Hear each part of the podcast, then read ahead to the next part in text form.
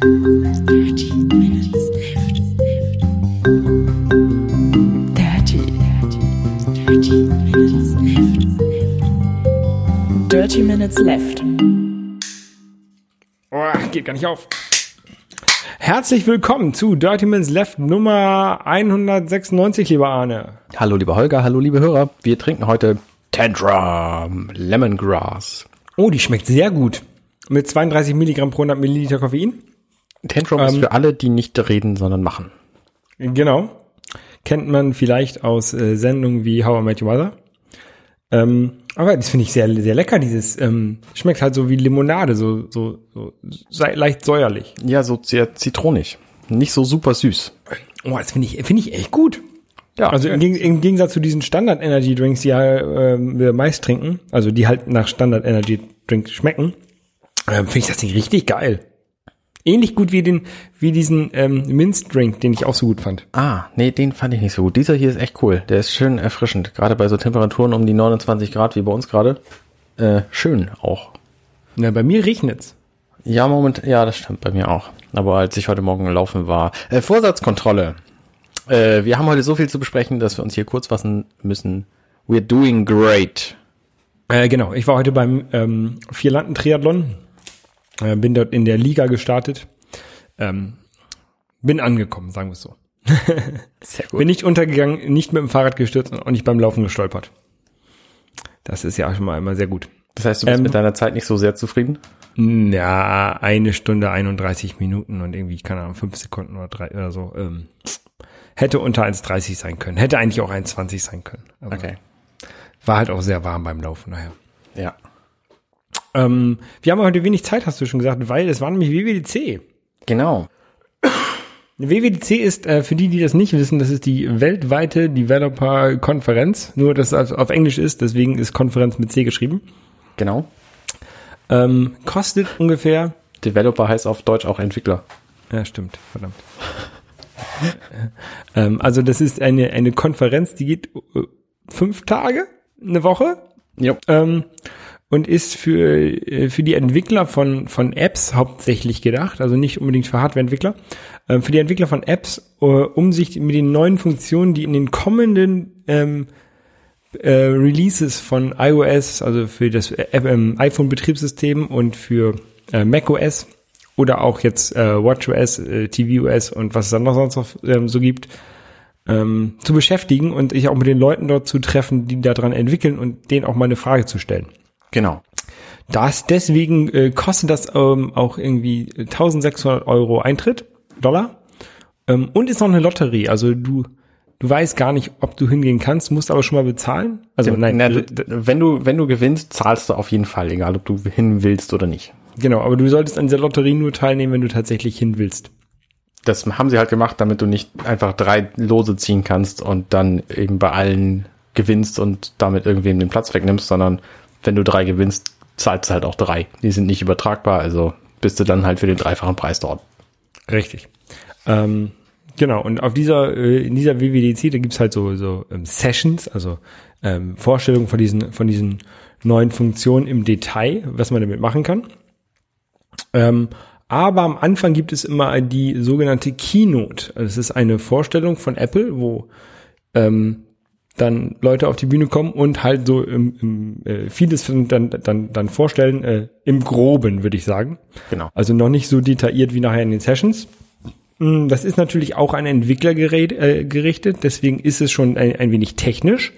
Ähm, es ist aber auch gleichzeitig eine Sache, die dann doch sehr pressewirksam ist, weswegen so wirklich die lustigen ähm, technischen Details dann dort nicht vorgestellt werden. Sondern eher in den Sessions, ja. Genau. Und in, in der Regel war das in, der, in den letzten Jahren immer so um die zwei Stunden. Ähm, jetzt ist aber irgendwie zweieinhalb, glaube ich, ne? Ungefähr. Ja, ja, irgendwie so. Nee, haben ein bisschen später angefangen, also zwei Stunden 15 auf jeden Fall. Und das war witzig, weil die haben dieses Mal in San Jose ein Center gemietet, wo sie das haben stattfinden lassen. Und in diesem Raum, wo die Kino stattfand, da saßen irgendwie 5200 Leute. Das ist absurd viel, finde ich. Alle Sitzplätze, also Ja, so große Räume musst du erstmal finden irgendwie. Ne? Naja, auf jeden Fall ähm, äh, haben sie dort einige Sachen vorgestellt. Ähm, die, diese Keynote wird immer live übertragen, also ich habe das über meinen Apple TV geguckt, aber kann man glaube ich auch irgendwie auf der Webseite gucken und kann man sich auch noch äh, im Nachhinein jetzt angucken. ist halt ein, ein Video, wo halt Sachen präsentiert werden. Genau. Ähm, und dann gibt es danach immer noch die sogenannte Platforms State of the Union, ähm, wo ähm, einige Sachen noch ein bisschen detaillierter vorgestellt werden, ähm, also auch deutlich technischer. Ähm, es richtet sich dann vielleicht nicht unbedingt gerade an ähm, an so das normale Publikum, sondern tatsächlich an, an Entwickler, würde ich sagen. Äh, die fand ich auch mal sehr, finde ich auch sehr interessant und die habe ich mir auch angeguckt. Ähm, es kann also sein, dass wenn wir die Sachen besprechen, dass ich ein paar Sachen aus dieser Plattform State of the Union erwähnen werde. Ich weiß es aber nicht ganz genau. Ja. Weil ich tatsächlich nicht mehr weiß, was wo vorgestellt wurde. Ja, geht mir auch so. Ich habe das tatsächlich noch mal einmal irgendwie dann nachgeguckt. Also ich habe diese Keynote jetzt zweimal gesehen. Einmal parallel, während ich gearbeitet habe. Da habe ich dann halt nicht mehr so viel davon mitgekriegt. Nur weil ich am Anfang ein bisschen abgelenkt war, ähm, dachte ich, so ein zweites Mal ist auch nicht verkehrt. Ja, ich habe sie nur einmal geguckt. Ähm, ja, dann gehen wir doch einfach mal die Punkte, von denen ich glaube, dass das irgendwie sinnvoll wäre, der Reihe nach durch. Ja. Gut. Ähm, Es fing an mit TV, also es, es hieß am Anfang, äh, es gibt sechs Sachen, über die sie reden wollen und sie haben auch ganz wenig Zeit. genau. Sehr interessant ist, ähm, nochmal noch ganz kurz, äh, es gibt so einen Podcast ähm, von The Talk Show heißt der Podcast. ähm, genau, in, in, in diesem Talkshow, in, der, in diesem Podcast, da war äh, Craig Federighi, ähm, war da zu Gast und sie haben darüber geredet, äh, dass sie, dass er ja so viel drin war und sie haben gesagt, das erste Skript für die, für die Keynote war dreieinhalb Stunden lang. Und dann haben sie es halt zusammengekürzt, weil sie halt Wow. äh, nicht alles zeigen wollten. Also sechs, auf sechs Sachen wollten sie sich konzentrieren. Genau. Ähm, es fing damit an mit äh, tvOS. Das fand ich total spannend. Also tvOS war zum einen eines dieser sechs Dinge und zum anderen haben sie zum tatsächlichen Betriebssystem des Apple TV nichts gesagt. Das Einzige, was sie angekündigt haben, ist, es kommt jetzt Amazon Prime für alle Apple TVs. Ähm, genau. Also tatsächlich haben sie auf der Keynote nur gesagt fürs Apple TV, weil für die gibt's ja nur noch das aktuelle Modell, Generation 4. Aber es kommt tatsächlich auch für Generation 2 und 3, hat Amazon inzwischen bestätigt. Was ich natürlich gut finde, weil ich habe halt zwei, ähm, zwei Dreier Apple TVs. Aber nicht für äh, Apple TV 1. Genau. Also Apple TV 1, äh, für die, die es nicht kennen, das war dieses Stöfchen, was man sich unter den Fern dem Fernseher gestellt hat, wo man dann seinen Tee drauf warm halten konnte, weil das Ding so viel warm gemacht hat. War auch eine Festplatte drin, oder? Also eine Da war eine Festplatte drin. Das hat auch eher, das hat auch eher so funktioniert wie so ein iPod. Also das Ding musstest du mit deinem Tele mit deinem iTunes synchronisieren und dann konntest du Filme, die du dann über iTunes gekauft hast, auf dieses Ding übertragen. ja, genau. Nee, inzwischen wird ja alles gestreamt, da. Reicht ja. Genau. Das, äh, Mit Amazon Prime, das ist ganz lustig. Die haben sich ja lange, lange gestritten. Es ging, glaube ich, um diese Abgabe, die ähm, Apple haben möchte von äh, Anbietern, die dort Sachen da auf, aufs Gerät bringen. Ähm, also App-Entwicklern oder auch, ja, wenn du halt irgendwie was abschließt. Und ähm, äh, Amazon wollte das halt nicht bezahlen und hat dann im Gegenzug ähm, alle Apple-Geräte, glaube ich, aus ihrem Store verbannt. Also du kannst halt kein Apple TV dort kaufen beim im, im, im, im Amazon, weil äh, das ist so deren Trotzreaktion gewesen gegen, ja, gegen Apple. genau. Aber das haben sie Aber- jetzt offensichtlich alles beigelegt und irgendwann im Laufe des Jahres soll das halt, äh, soll das halt kommen. Ja, da bin ich ganz gespannt. Ich habe nämlich auch ähm, Amazon Prime, aber ich guck's halt nie. Ich schon, aber eben über den Stick und der ist halt ein bisschen, der ist okay so, aber es ist halt ein zweites Gerät, das ich dann nicht mehr bräuchte. Ja. Und wenn man so ein Apple TV 4 hat, dann kann man das dann auch mit Siri starten, was natürlich ganz angenehm ist, weil Amazon Prime hat halt auch eine eigene Bibliothek, die man irgendwie gucken können wollte. Genau, und die Suche vom Apple TV, die äh, lässt einen ja auch alles gleichzeitig durchsuchen. Also du kannst sagen, äh, ich, ich möchte House of Cards gucken und dann zeigt er dir äh, alle Apps dran, die House of Cards zum Beispiel haben. Genau. Ich war jetzt, glaube ich, ein schlechtes Beispiel, weil das, glaube ich, Netflix exklusiv ist. Aber keine Ahnung, Star Trek. Ich möchte Star Trek gucken und dann zeigt ich er auch die an, hier. Netflix exklusiv. Nee, generell Star Trek. Dann sagt er, die, hier, hier diese drei Filme kriegst du bei Netflix, diese vier Filme kriegst du bei äh, Amazon und die, diese äh, drei Serien kannst du noch bei iTunes kaufen. Genau. Also das wäre jetzt ein, Be ein fiktives Beispiel. Ja. Das wird wahrscheinlich anders sein. Aber Ähm, ja, Zum App TV, sag mal, spielst du damit eigentlich irgendwas? Machst du das irgend, machst du da irgendwas mit? Ich habe mal ein Spiel drauf installiert. Okay. Und sonst? Ich habe mir tatsächlich schon mehrere Spiele davon installiert. Ich gucke damit Netflix. Ach, du guckst, okay, ja, alles klar. Mehr mache ich damit nicht. Naja, immerhin. Okay. Gut, nächstes Thema. Watch OS 4. Genau, WatchOS ist, äh, wie der Name sagt, das Betriebssystem für die Uhr. Da haben sie aber auch nicht so viel von gesagt. Also sie haben gesagt, dass ein paar, What? paar Die haben ganz schön viel gesagt. nein, sie haben gesagt, es kommen, kommen neue Watchfaces. Ja, genau.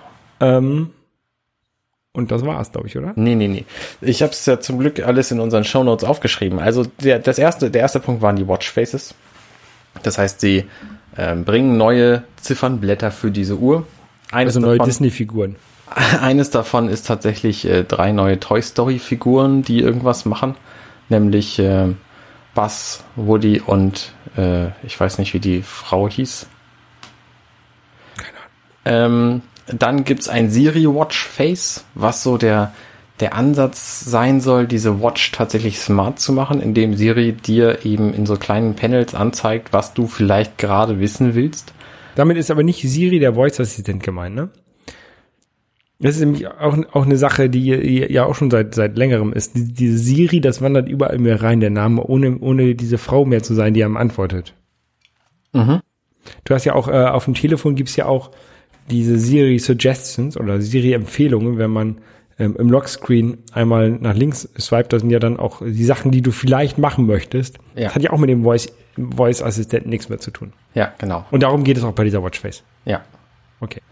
Ähm, ich finde es ein bisschen schade. Ich hatte, als sie, also die, die Angabe für dieses Watchface, die war so ein bisschen an, anders. Die haben gesagt, ja Mensch, das ist ja so, man hat irgendwie hier dieses Modular-Watchface, was sie gezeigt haben, da hat man dann seine, ähm, seine, seine verschiedenen Complications.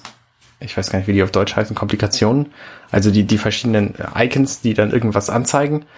Ähm, und es gibt aber natürlich auch ähm, Möglichkeiten, also man, man, es gibt Momente, wo, da will man was anderes sehen. Und da habe ich gedacht, ja geil, die machen endlich Location-based oder oder Uhrzeit-based, Wochentag-based irgendwie die Änderung des Watchfaces, was ich total gut gefunden hätte, weil ich brauche am Wochenende was anderes als unter der Woche bei der Arbeit und ich brauche auch beim Sport irgendwie was anderes und ich brauche irgendwie auch abends was anderes als morgens und wenn sie das irgendwie bedacht hätten, das hätte ich sehr, sehr gut gefunden.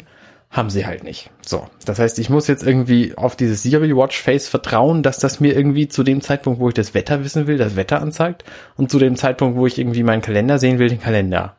Wie das funktionieren soll, das ist, ist mir völlig schleierhaft, muss ich gestehen. Ich äh, glaube nicht, dass das irgendwie, dass es mir das anzeigt, was ich tatsächlich in dem Moment sehen will. Ähm, Ja, man kann ja heutzutage ähm, mit, mit der aktuellen Version kann man auch relativ schnell zwischen den Watchfaces wechseln. Also das ist leider auch dann quasi nicht, nicht ersetzt worden. Ne? Äh, Nee, genau. Das ist äh, anscheinend nicht ersetzt worden. Ich habe die, die Beta nicht ausprobiert. Ja. Ähm, und es gibt, also es gibt diese Siri Watchface, das Toy Story Watchface und es gibt ein Kaleidoskop Watchface, was offensichtlich aus einem deiner Fotos ein furchtbar hässliches, buntes Wirrwarr macht, wo du die Zeiger nicht mehr drüber erkennen kannst. Naja. Also das war, das fand ich unfassbar blamabel, dieses Watchface. Der ist auch ein bisschen hässlich. Das ist super hässlich und es ist vor allen Dingen extrem unpraktisch, weil die Zeiger da drüber, die interessiert es ein, ein Dreck, was für eine Farbe drunter angezeigt wird. Das heißt, wenn du sie sehen kannst, hast du Glück gehabt und wenn nicht, dann ist es eben so. Und es soll sich irgendwie bewegen, aber also das probiere ich vielleicht mal aus, aber ich kann mir nicht vorstellen, dass ich das länger als eine Minute angucken will. Ich habe ja auf meiner Apple Watch, die ich ja äh, nur tags, äh, nur wochentags trage, ähm, ein Watchface, was wirklich ganz schlicht ist. Also da ist, das ist schwarz und da sind grüne Zeiger drauf und das war's. Okay. Nee, ich benutze halt bei meinem Watchface immer die, also in den meisten Fällen benutze ich die Aktivitätsring-Watchfaces und verfolge das dann halt damit. Ähm, ja, das nächste, was, äh, was, Nochmal ganz kurz zu den Watchfaces. ja.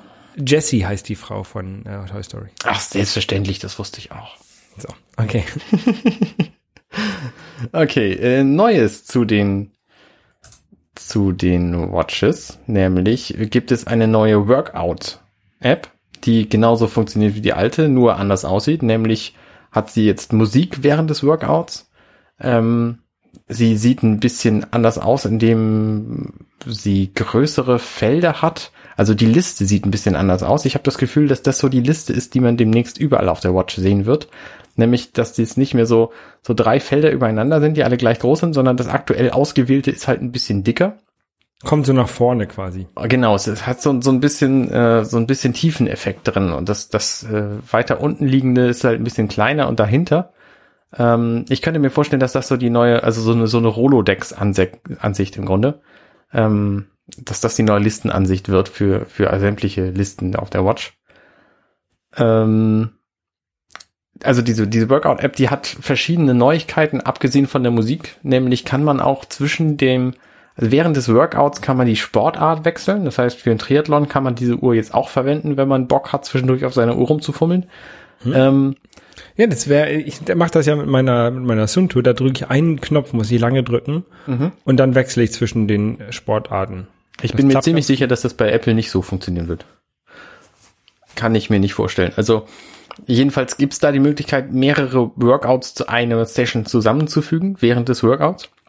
Das fand ich, äh, fand ich ein bisschen interessant. Und es gab die Möglichkeit, den NFC-Chip in der Watch zu benutzen, um damit nicht nur Apple Pay zu benutzen, sondern auch ähm, verschiedene Geräte, die jetzt irgendwie in die Fitnessstudios kommen sollen, mit der Uhr zu verbinden, um dann die Sensordaten auszutauschen. Das heißt, wenn das Gerät irgendwie deine Herzfrequenz misst äh, und deine Geschwindigkeit, weil das ein Laufband ist, so, dann macht das eben nicht mehr die Watch, sondern dann macht das das Gerät. Mhm. Und äh, die sprechen miteinander und du hast nicht auf dem Gerät stehen, hey, du bist übrigens 30 Kilometer gelaufen und auf der Watch steht dann, hey, du bist übrigens 33 Kilometer gelaufen, weil die sich zufällig irgendwie nicht, nicht abgesprochen haben. Inter das, interessa äh, interessant wäre das, ähm, wenn du so auf einem Laufband bist, kannst du auch so Steigung, virtuelle Steigung und sowas einstellen oder mhm. so ein Spinningrad. Ähm, wenn das übertragen wird. Aber es gibt ja auch für diese Activities, die du dort machst, gibt es da inzwischen eine, eine, gute Ansicht, um die nachzusehen, also äh, zu gucken, was man gemacht hat. Das kannst du auf dem äh, iPhone kannst du das alles sehen. Ja, also auch wo man langgelaufen ist und alles. Ähm, ja, je nachdem, was das für ein Workout war und womit du das Workout auch aufgenommen hast, weil seit WatchOS 3, glaube ich, vielleicht war es auch schon zwei, ähm, werden ja auch Workouts aus anderen Apps da reingeschrieben. Das heißt, in, wenn in du über deine, wenn du über deine, deine ähm, Sunto Fitnessuhr einen Triathlon machst und das hinterher mit Strava synchronisierst, dann schreibt Strava das auch in deine Aktivitätsdaten vom iPhone und dann kriege ich darüber eine Watch-Benachrichtigung. Und das ist dann in der, in der Health-App drin, oder? Nee, das ist in der Activity-App drin. Auf dem iPhone. Gibt es? Hm, das, sie, sie hat diese bunten Ringe. Oh ja. Oh, oh ja. Oh. Aha, oh ja. Interessant. Die ist super motivierend, wenn man sich da einmal dran gewöhnt hat. Seit ich jetzt Kalorien zähle und so, weiß ich auch mit den Zahlen, mit allen dreien immerhin was anzufangen. Das ist ganz cool. Ähm, ja, so viel zur, zur Workout-Geschichte.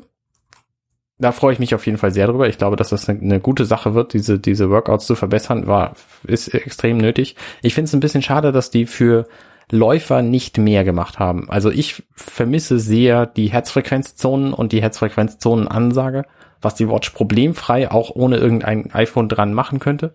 Wenn sie das könnte, würde ich das iPhone zum Laufen nicht mehr mitnehmen. Momentan nehme ich es halt nur mit, weil ich die Herzfrequenzzonen zwischendurch genannt kriege über Runtastic. Ähm, das vermisse ich sehr und verschiedene andere Dinge sind auch noch ein bisschen, ein bisschen wonky. Weswegen es nicht so, also zum Beispiel, dass es diese Nike Plus Watch gibt, die eine eigene Nike Plus App hat, die aber nicht die Aktivitäts-App ist. Das heißt, mhm. wenn du so eine Nike Plus Watch kaufst, dann ist da diese App vorinstalliert drauf und du weißt gar nicht, mit welcher du laufen sollst, weil die auch nicht miteinander reden. Ja. Also, da ist auf jeden Fall noch viel zu tun.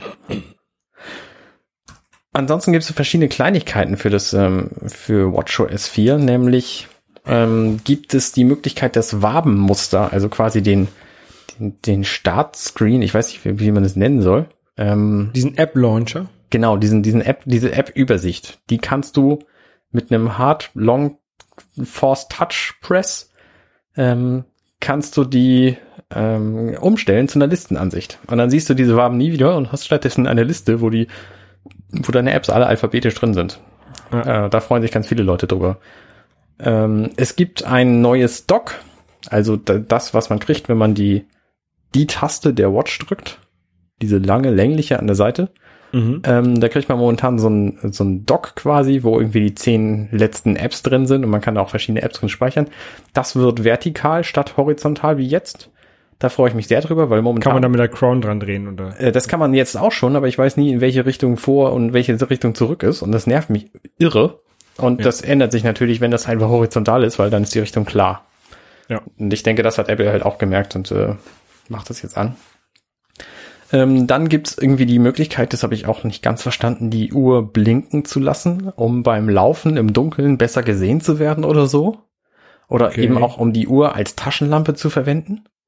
Weil natürlich, die hat ja, wie wir jetzt alle wissen, hat die 1000 Nits, die Series 2, was natürlich viel mehr ist als die 450 Nits, die die Series 1 hatte. Ähm, ja. Ja, ähm, und wie gesagt, das Redesign von der, von vielen Apps auf der Watch. Ähm, also ich glaube, wir haben so, so leichte Designanpassungen überall.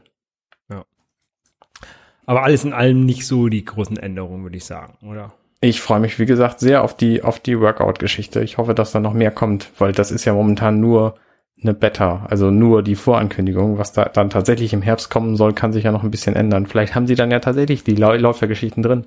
Oder sie sie- haben die haben Läufergeschichten drin und haben es halt noch nicht angekündigt. Sie haben, haben Sie gesagt im Herbst oder haben Sie gesagt later this year? Ich gehe davon aus, dass es zum, zum neuen iOS kommt. Äh, kommt Also irgendwann Kommt da noch eine neue Watch? Sept Septober. Kommt da noch eine neue Watch? Ich denke schon. Oder Könnt, vielleicht. Könnte ich mir vielleicht mal. Also es gibt ja zur Watch dieses Gerücht, dass es einen äh, invasionsfreien in warte mal Insulinmesser gibt. Also ein ein nicht also ein eine Ein, Ein Blutzuckermesser, der, bei dem du dich nicht selber stechen musst. ja genau. Vielen Dank für die Übersetzung. Und das könnte man theoretisch machen, indem man es mit einem Armband an der Uhr befestigt, weil die Uhr hat im Armbandslot im unteren äh, nee, im oberen, ähm, hat sie einen Anschluss. Und da könnte man theoretisch so ein Armband dran tun. Man kann es natürlich auch einfach mit Bluetooth verbinden, beides. Ja. Und ähm, hätte dann halt so ein, so ein Insulinmessarmband, aber es kann natürlich auch einfach in der neuen Version der Uhr kommen. Das ist alles irgendwie unklar. Angeblich ist ähm, der gute Jim, nee, Tim Cook damit gesichtet worden. Ja, wir werden es sehen im, im Herbst. Genau. Ja, Ähm, das war's zur Watch. Genau. Das zweite, was vorgestellt wurde, war dann das ähm, macOS, das Betriebssystem. Genau. Ähm, und es, äh, es hört auf den schönen Namen High Sierra. Ja. Und Ja. nicht nur, Also das ist, das ist, man, man kennt das von Apple ähm, seit äh, Snow Leopard. Also da haben sie erst äh, das äh, Leoparden-Betriebssystem rausgebracht und das Schnee-Leoparden. Und das haben sie so häufig, haben sie häufig nicht immer gemacht, aber dann gab es mal Mount äh, Lion und Mountain Lion. Dann gab es ähm, Yosemite und El Yosemite und Capitan. dann El Mavericks gab's Capitan. noch. Hm? Mavericks. Ja, bei Mavericks war aber nur Mavericks. Dann gab es aber Yosemite und dann gab es El Capitan, der halt im Yosemite ist. Ja. Ähm, also das sind dann immer diese ähm, diese Snow Mountain oder oder oder oder ähm, El Capitan. Das waren halt so Releases, bei denen sie eigentlich mehr im Hintergrund verbessert haben und weniger neue Sachen reingebracht haben. Genau. Und das wird jetzt auch dieses High Sierra sein. Zumindest dem Namen nach ist es eher so ein Refinement als ein, ähm, also, also eine, eine Verbesserung, eine Detailverbesserung als eine Neuauflage. Genau. Was sie halt in dem äh, Podcast äh, The Talk Show gesagt haben, ist, dass sie ihren Mitarbeitern, die daran arbeiten, 50 Prozent ähm, frei, mehr, mehr oder weniger Freizeit gegeben haben, ähm, um an Sachen zu arbeiten, die, die die die Leute halt denken, die besser gemacht werden müssen, um Sachen zu verbessern. Also, dass der Finder schneller aufgeht, oder solche Sachen. Okay, nice. Ähm, äh, also die haben 50 Prozent der Zeit haben sie halt gesagt bekommen, hier, mach mal das. Ja. Und restlichen 50 Prozent haben sie gesagt, mach mal irgendwas, dass es besser wird. Okay, ja, das ist cool. Ja. Ich glaube, viele von diesen Dingen sind auch auf diese Weise entstanden. Also was ich, ähm, Fotos zum Beispiel. Äh, Fotos hat jetzt einige Verbesserungen erfahren. Ähm, das Videos-Feature, was ich neulich angemerkt habe, dass ich das gerne hätte für die Erinnerung, das gibt's wahrscheinlich immer noch nicht. Haben sie jedenfalls sich vorgestellt. Genau. Ähm, aber sie haben jetzt die Möglichkeit, die Gesichter zwischen den verschiedenen Geräten hin und her zu synken, was aktuell nicht passiert. Also Genau. das heißt, wenn du jetzt dein, dein iPhone wieder herstellst und da deine Fotos alle drauf, drauflädst aus der Cloud, dann ist dein iPhone erstmal irgendwie zwei Tage am Rechnen, weil es die ganzen Gesichter wieder raus, raus äh, muss. Genau, aber das wird trotzdem weiterhin eh eh passieren oder jedenfalls so ähnlich. Also was sie gesagt haben ist, ähm, äh, ich glaube, also auch bei The Talk Show, dass sie ähm, nur die Informationen, die du gibst, synchronisieren. Also, da sind 20 Bilder und du sagst auf einem Bild sagst du hier, das ist Arne, das ist Holger, dann sagst du auf dem zweiten, äh, das ist Angela. Ähm, auf dem dritten sagst du, das ist Minjung. Und diese Informationen synchronisieren sie. Und beide Geräte ähm, machen dann, erkennen dann hoffentlich gleich, auf, also auf die gleiche Art und Weise die gleichen Leute in den, gleich, in den restlichen 17 Bildern. Das heißt, die Rechenzeit muss trotzdem bei beiden Geräten vergeudet werden. Das Vermutlich. hatte ich anders verstanden. Ich habe So gedacht, haben dass sie die auch diese, diese Gesichtscluster, die sie ja immer erkennen. Also seit der, seit äh, irgendeiner Version von Fotos ähm, erkennt Fotos so Gesichtscluster, also ähnliche Gesichter, die sehr, sehr gleich aussehen, die werden als eins erkannt und du musst sie auch nicht mehr alle einzeln bestätigen, sondern wenn er sich sicher ist, dass diese fünf Fotos von, von Arne zum Beispiel alle Arne zeigen, also alle dieselbe Person zeigen, dann sagst du bei einem, das ist Arne und die anderen werden automatisch hinzugefügt. Ja. Aber so, je- jedenfalls haben sie das so gesagt. Das sind nur die Sachen, die du manuell äh, überträgst, dass sie das, äh, dass die, die du manuell eingibst, dass sie das übertragen. Okay. Ähm, auf jeden Fall haben sie auch noch mehr Erinnerungen. Und zwar zum Beispiel, was waren denn da die Beispiele? Irgendwie Haustiere. Äh, also sie haben offensichtlich eine, eine Objekterkennung in Fotos drin, die sie ja sowieso auch schon haben. Du kannst ja auch nach Himmel fragen und dann zeigt er dir Bilder von, von Himmeln. Ähm, aber die nutzen sie jetzt auch irgendwie für Erinnerungen. Das finde ich auf jeden Fall spannend. Auch irgendwie hier, das war letztes Weihnachten oder ich, ich weiß nicht, was die da für sinnvolle Kategorien gefunden haben. Und es gibt eine Funktion, die ich mir auf jeden Fall zu so einer äh, 50% mach mal, was du willst äh, Geschichte einordnen würde, ist die Importhistorie. Also alle Fotos, die du jemals in dein iPhoto reingeschmissen hast, ähm, bislang ist es so, wenn du einen, wenn du einen Ordner da rein tust, dann ist der als dies ist dein letzter Import drin. Und wenn du danach ein zweites Bild rein tust, dann steht nur noch dies hier in, das ist dein letzter Import und die vorher, der vorherige Ordner nicht mehr. Und das kannst du jetzt eben alles nachgucken. Ja. Das finde ich auf jeden Fall sehr gut. Ähm, Fotos übrigens. Ich bin schon durch über 3000 Fotos durchgelatscht mit äh, Photosort. Eine fantastische Funktion. Also Hm. eine ganz, ganz großartige App. Kann ich nur weiterempfehlen. Ja. Vielen Dank. Gern geschehen. Ähm, äh, zweite Sache, die, die, wo die sie verbessert haben, ist ähm, Safari. Ja. Und zwar ist Safari jetzt wieder, soll wieder der schnellste Browser sein. Und zwar, das haben sie auch bei The Talk Show gesagt, äh, dass sie halt den, Blog von, ähm, dass sie halt den, den Blog gelesen haben. Mir fällt der Name jetzt nicht ein. Das ist nicht John Syracuse, das ist, Gruber. genau, Gruber, genau. Ähm, dass sie halt äh, Daring Fireball gelesen haben und dran steht, da stand halt drin, man soll halt einen schnellen Browser nehmen, wie zum Beispiel Chrome und oder so. Und dann, dann haben sie sich darüber aufgeregt und haben dann erstmal Safari schneller gemacht. Sehr gut. Das war, das war auch nötig. Also ne, du kannst inzwischen nur, nur noch gewinnen, wenn du die schnellsten Browser hast. Genau. Ähm, was sie auch eingebaut haben, was ganz interessant ist, ist einmal ähm, ein ähm, Autoplay-Blocker. Also, dass wenn man auf irgendeiner Webseite kommt, wo automatisch ein Video abgespielt wird, äh, das passiert nicht mehr. Genau. Beziehungsweise nur leise oder gar nicht mehr. Gar nicht mehr. genau. Ähm, und so, so Tracker, die einem, die einen über Webseiten verfolgen. Also man kennt das vielleicht, man war auf Amazon äh, surfen und hat sich da irgendwie eine DVD angeguckt. Und auf einmal sind auf allen anderen Webseiten, die man so besucht, ist halt diese DVD abgebildet, dass man sie auch kaufen soll. Ja, genau. Ähm, das soll jetzt nicht mehr passieren. Das haben sie, äh, das kann, äh, ist wohl ganz cool gemacht worden. Und zwar, ähm, wenn man, wenn so ein Tracker einen Cookie abfragt, kriegt er nur noch den Cookie, der auf dieser Webseite abgelegt wurde. Also wenn du auf Amazon bist und der Tracker von Amazon dann den Cookie abfragt, ähm, dann kriegt er halt den, den Cookie, der halt abgelegt wurde, während du auf Amazon bist, warst.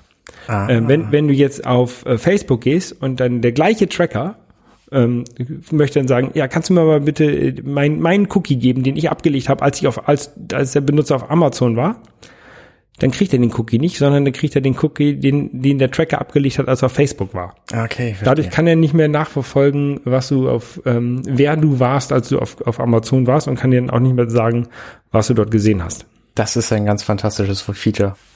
Ja. Finde ich sehr gut. Freue ich mich sehr drüber. Also das sind es sind nur gute gute Verbesserungen, die auch äh, die alle sehr sehr wünschenswert sind bei Safari. Das dritte nämlich, worüber wir noch nicht sprachen, ist der Auto Reader Mode. Also es gibt ja bei Safari die Funktion, wenn du eine Seite hast, die irgendwie einen Artikel zeigt, dann kannst du oben in der Titelzeile bei der URL, da sind so so ist so ein, so ein Burger-Menü, also so ein, so ein Knopf mit drei Strichen drin. Da kannst du draufdrücken und dann siehst du den Artikel in einer Lesenansicht quasi, nur den Text, ohne die ganze Werbung, ohne das ganze Menü der Website, nur den Text. So, und das finde ich sehr, sehr schön. Der, der, der Modus ist total gut. Und was ich mir schon lange, lange wünsche, haben sie nun endlich eingebaut, nämlich, dass man diesen Modus automatisch anschalten kann. Das heißt, auf allen Seiten, die einen Artikel zeigen, da wird halt der Modus automatisch angeschaltet. Und äh, du siehst zunächst den Reader-Modus und wenn du dann Bock hast, den auszuschalten, kannst du das immer noch machen.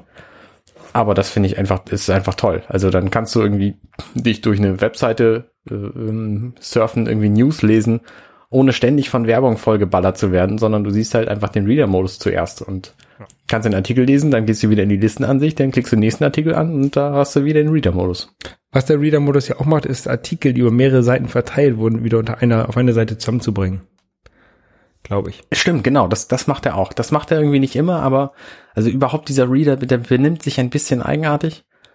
Ähm, was er als Artikel erkennt und was nicht, das ist nicht so ganz, nicht so ganz eindeutig. Ähm, also für Webdesigner, die, der ich ja nun hauptberuflich einer bin, ist ein bisschen, bisschen schwierig, aber in, dem, in den meisten Fällen ist es so ein Standard WordPress-Blog, erkennt er problemfrei die Artikel. Ja. Ähm, ansonsten gibt es so verschiedene Kleinigkeiten bei High Sierra, ähm, die vielleicht auch nicht unbedingt damit zusammenhängen, sondern ähm, iCloud hat jetzt die Option Family Sharing zu machen. Also diese iCloud-Familiengeschichte gibt's ja sowieso schon. Aber du kannst jetzt auch den iCloud-Speicher, den du monatlich bezahlst, kannst du nun auch zwischen verschiedenen Familienmitgliedern sharen. Mhm. Wie, also, also teilen. Wie das funktioniert, weiß ich nicht. Ist mir schleierhaft. Und ohne das Feature, was ich leider, was leider nicht angekündigt wurde, nämlich, dass du auch eine geteilte Fotobibliothek hast, ähm, bringt es auch erstmal nicht viel für mich. Äh, ja, nur, da, nur da, na doch, also was, was es halt bringt, ist, dass äh, nur einer den iCloud ähm, bezahlen muss und der andere nicht. Also ich habe jetzt, ich, ich benutze das ja auch, iCloud für meine Backups und, und auch für meine Fotosachen und ich benutze auch äh, iCloud Drive. Ähm, und ähm, weil ich so viele Fotos drauf habe, hab, muss ich halt immer das Größte kaufen, ne? diesen größten, ähm, diesen größten Tier, hätte ich jetzt gesagt, die, die größte Stufe, das war immer ein Terabyte. Ja. Ähm, ich benutze aber gar nicht so viel. Okay. Ich benutze, ich benutze halt ein bisschen mehr als die zweit, äh, als die zweitgrößte Stufe ist. Deswegen brauche ich halt die größte Stufe. ja. Aber ich habe halt so viel Platz. Äh, und wenn ich jetzt noch jemand anderes hätte, also wenn ich jetzt, ähm, äh, keine Ahnung, wenn meine Mutter noch ihr iPhone drauf ähm, backupen möchte, dann könnte ich ihr halt die restlichen, keine Ahnung, 500 Gigabyte von meinem Account ähm, so geben. Also sie, wird, sie wird es nicht brauchen, ähm, aber es wäre mehr als die 5 Gigabyte, die sie hat in ihrem, in ihrem kostenfreien Account. Ja, gut, okay, sehe ich ein. Ich bin halt in meiner Familie der Einzige, der das irgendwie nutzt. Und deswegen, äh, ich komme auch momentan noch mit den 200 Gigabyte aus. Ja, ich, ich habe, äh, ich gucke jetzt gerade mal, ich habe 4,8 Gigabyte, äh, äh, na, 400 und 8 Gigabyte bei mir drauf. Okay. Aber das ist natürlich nett. Also die haben die Preise ein bisschen vereinfacht. Du kriegst jetzt nämlich für 10 Euro pro Monat statt einem Terabyte zwei. Und tatsächlich Ja, gibt es auch die, die- 1 Terabyte Option nicht mehr. Die ich aber halt auch nicht brauche. Ne? Was ich halt eher bräuchte, ist so eine, eine Zwischenstufe mehr. Holger, willst du mich heiraten? Und dann sind wir eine Familie. Ne, Mon, äh, du bist schon verheiratet, Arne. Ach, Mensch. Ja, es tut mir leid. Ich, sonst hätte ich das gerne gemacht, aber so Ja, das habe ich mir gedacht, ja. Ja. Ähm, Gut. Ja. Das war's, glaube ich, mit macOS, oder? Findest du es spannend? Ähm, ja, es sind halt viele Kleinigkeiten. Ne? Ähm, ich, ich hatte gehofft, aber ich habe es auch nicht nochmal in, nachgeprüft in den, in den Sessions, dass sie halt UX-Kit an, ankündigen, beziehungsweise ähm, öffentlich machen. Ähm, UX-Kit ist das, womit Fotos geschrieben wurde. Ähm, die Fotos-App auf dem Mac, die Mhm. halt wirklich so ähnlich ist wie UI-Kit auf dem iPhone, ähm, aber halt dann doch äh, besser ist als App-Kit, was man heutzutage benutzen muss, äh, um macOS-Apps zu programmieren. Ja. Ähm, ich will jetzt tatsächlich anfangen, eine, eine App zu schreiben, die sowohl unter macOS als auch unter iOS läuft. Photosort for Mac.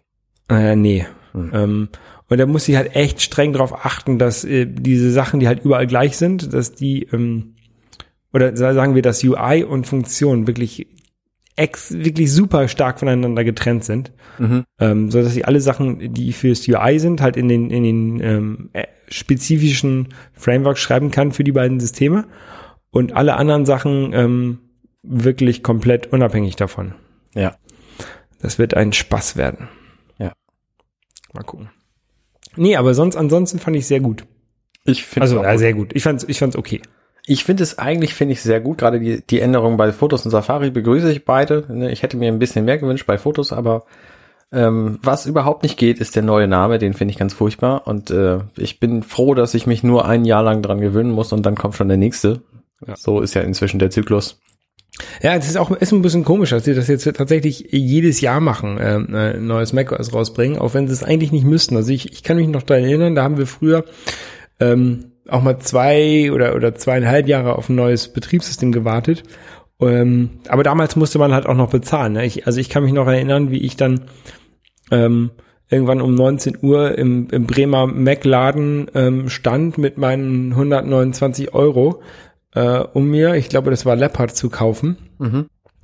weil die es halt erst ab 19 Uhr verkaufen durften. Also quasi irgendwie, keine Ahnung, kalifornische 6 Uhr oder, oder was war das dann? Kalifornische Ja. 10 Uhr. Ja. Ähm, ja. Ähm, das ist, da fällt natürlich alles weg. Das ist dadurch, dass es jetzt äh, kostenfrei ist, könnten sie es eigentlich auch so machen, wie, wie Microsoft das macht. Die sagen jetzt, Microsoft sagt ja, äh, es gibt jetzt Windows 10 und das bleibt jetzt auch Windows 10 und wir verbessern das halt einfach kontinuierlich. Genau. Ähm, und das könnte eigentlich Apple auch machen und dann einfach mal, wenn sie dann ein grandioses, tolles Feature ähm, hervorheben möchten, können sie es ja ein bisschen zurückhalten und dann eine, ein Special Event oder sowas machen. Ähm, aber dieses jährliche, wir machen jetzt was Neues und geben dem einen neuen Namen, das ist, glaube ich, ausgedient. Also das macht ja auch Google mit Chrome zum Beispiel nicht. Ähm, Chrome updatet sich im Hintergrund einfach und keine Ahnung, wir haben jetzt irgendwie Chrome 53 und übermorgen haben wir Chrome 55 oder so. Ähm, also diese, diese Versionsnummern sind echt überflüssig geworden. Ja, aber da, äh, das hat, also es hat zu, zum einen sehe ich nicht wirklich, dass es einen Nachteil hat. Ähm, ich meine, Microsoft, Microsoft hat auch monatlich seinen Patch Day, wo eben die, die Patches kommen für alles, was es irgendwie gibt. Und äh, an allen anderen Tagen des Jahres passiert auch nichts. Und ähm, das ist bei Apple dann eben halt der, der eine Tag im Jahr. Und sie haben natürlich den riesen Vorteil, dadurch, dass sie ihre, ihre neuen Features und, und so bündeln, ähm, können sie zum einen auch ein paar größere Änderungen machen, wie zum Beispiel das gesamte äh, Dateisystem auf APFS umstellen. Und sie können auch ähm, Aber das ist doch unabhängig, das ist doch unabhängig von, von, der, von der Verbesserung von Fotos oder Safari. Ja, das, ja, das ist natürlich richtig, dass sie die ganzen Apps da dran hängen. Das ist, das ist natürlich fragwürdig, ist richtig. Ja. Früher war das auch eben, eben anders. Da gab es auch ein, ein Safari 302 oder so, völlig außer der Reihe. Ähm, aber sie haben natürlich so den Vorteil, dass die Leute da wahnsinnig drüber reden. Und wenn das eigentliche Betriebssystem keine großen Neuerungen zu bieten hat, dass sie jetzt irgendwie jedes Jahr rausbringen, dann schaffen sie es halt trotzdem, dass die Leute drüber reden, indem so Apps wie Fotos und Safari da einfach mit drin hängen. Ja, es ist halt einfach nur Marketing für mich. Ja, ja, da, da stimme ich dir zu. Aber es funktioniert eben. Ja, leider. Ja, iOS Gut. wird Ähm, auch eine neue Version herbekommen. richtig. Ähm, Äh, nämlich- iOS 11 wird sie heißen Genau. und hat ganz viele neue Veränderungen. Also ähm, so kleine Designveränderungen, als Ü Überschriften anders aussehen. Ähm, Ja. aber auch, aber auch grundlegende Änderungen. Also was, was mir aufgefallen ist, ist vor allen Dingen ähm, äh, Lockscreen und Notifications. Äh, das wandert zusammen. Genau. Das So, war ja vorher im Grunde auch schon so. Also du hast ja auf deinem Lockscreen hast du ja Notifications gesehen. Was ich immer faszinierend fand, war, wenn du die App aufgemacht hast, also du, du siehst auf deinem Lockscreen irgendwie fünf Notifications von Tweetbot und dann drückst du auf eine drauf und dann wirst du zu der geführt, aber die anderen Notifications, die zu anderen Teilen desselben Programms geführt hätten, die sind dann weg.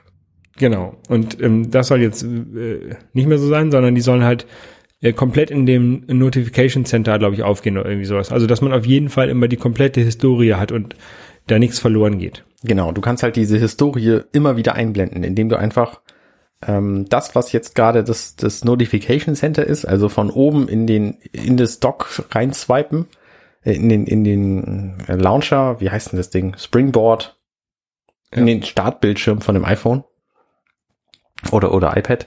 Ähm, da kannst du jetzt eben in den Lockscreen zurück. Und ich finde, das riecht alles sehr verdächtig nach. Wir haben demnächst keine, keine eigene Taste mehr, sondern ähm, das ist ein, ein Vorgriff auf die Hardware-Änderungen, die im neuen iPhone kommen. Aber was das alles bedeutet, das ist, ist mir auch noch nicht klar. Ähm, Warum, warum glaubst du das? Hat das damit zu tun? Weil du jetzt, äh, weil du mit dieser, mit dieser Geste brauchst du den, den Ich mach mein iPhone aus Knopf nicht mehr. Weil du kannst jetzt einfach dein iPhone sperren quasi, indem du den, den Notification Lock Screen, der ja jetzt einer ist, von oben wieder reinswipest und dann ist es wieder, ist es wieder gesperrt. Und dann drehst du es halt einmal um, dann ist der Bildschirm schwarz und dann musst du es halt wieder entsperren, wahrscheinlich mit deinem Fingerabdruck, damit es, äh, damit es wieder benutzbar wird. Nehme ich mal stark an. Also ich kann mir vorstellen, dass sie auf Knöpfe verzichten werden beim nächsten iPhone. Aber einen Anschalter braucht man doch. Weiß ich nicht. Wie willst du denn das Gerät sonst anmachen, wenn es mal komplett aus ist? Mit einem Force Touch. Dazu muss aber der Force Touch registriert werden. Also eh, Naja, dann nimmst du halt so, ein- so Force Touch wie beim Kindle Voyage, der, der, die Seitenbuttons. man könnte natürlich, ja, dann hast du aber auch wieder Buttons. Ja, aber das sind ja keine echten Buttons, sondern da merkt das Gerät nur, okay, hier wird ein bisschen Druck angewendet. Ja. Also das, ich könnte mir vorstellen, dass sie da, dass sie große Hardwareänderungen vorhaben für das iPhone und dass dies eben ein, ein Hinweis darauf ist, was da kommen mag. Na gut, ich sehe das noch nicht so. Auf jeden Fall finde ich gut, dass du halt deine Notifications jetzt alle in der Historie wiedersehen kannst. Also da geht nichts verloren. Ja. Dann soll auch das äh, Control Center geändert werden. Control Center ist das, wenn man von unten in, äh, in das Gerät hochswiped. Genau. Da hat man zurzeit so drei Sachen. Äh, Man ist, man landet immer, wenn man hochswiped, landet man immer auf dem falschen von dem, was man gerade machen möchte. Ähm, und das haben sie, wollen sie jetzt auch verbessern. Und zwar, äh, indem sie diese drei Seiten in eine zusammenfügen, die ein bisschen hässlich aussieht. Ich finde sie gar nicht so hässlich. Nein? Nee. Was ich vor allen Dingen geil finde, ist, dass du sie das erste Mal jemals, seit es, seit es iPhones gibt, kannst du diese, dieses, seit es dieses Control Center gibt, kannst du es personifizieren. Also du kannst Dinge rausschmeißen und andere Dinge dafür reintun.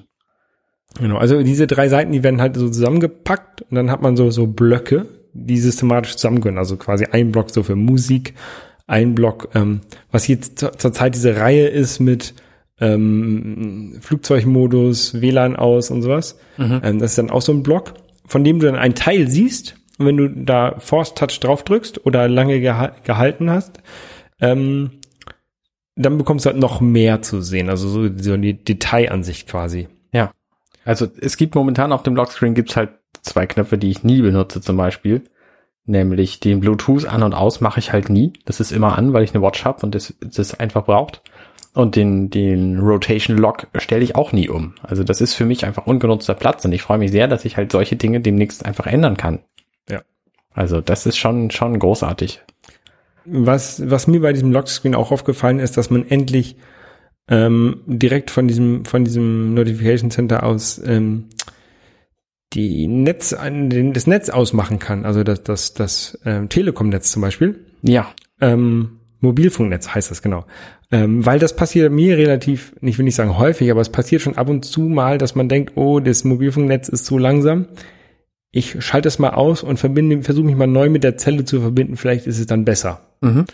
Und wenn man das früher, also wenn man das zurzeit macht, was ich dann halt häufig mache, ist, ich mache halt eben kurz den Flugzeugmodus an und danach wieder aus. Genau. Dann bricht aber auch immer meine Musik ab, die über meine Bluetooth-Kopfhörer kommt. Ah, okay. Und Ja, das, ist halt immer natürlich doof, ne? Ja. Und dass man das jetzt quasi unabhängig vom Bluetooth aus machen kann, finde ich halt super. Ja. Sehe ich ein. Ähm, Sehe ich ein. genau. Und auch verschiedene andere Sachen. Also du hast halt jetzt nur noch einen Screen für deine Musikabspielgeschichten und dein, deine Home-Steuerung und ähm, kannst halt, wenn du nie einen Taschenrechner benutzt, kannst du den eben auch rausschmeißen und also ich finde es cool, total gut.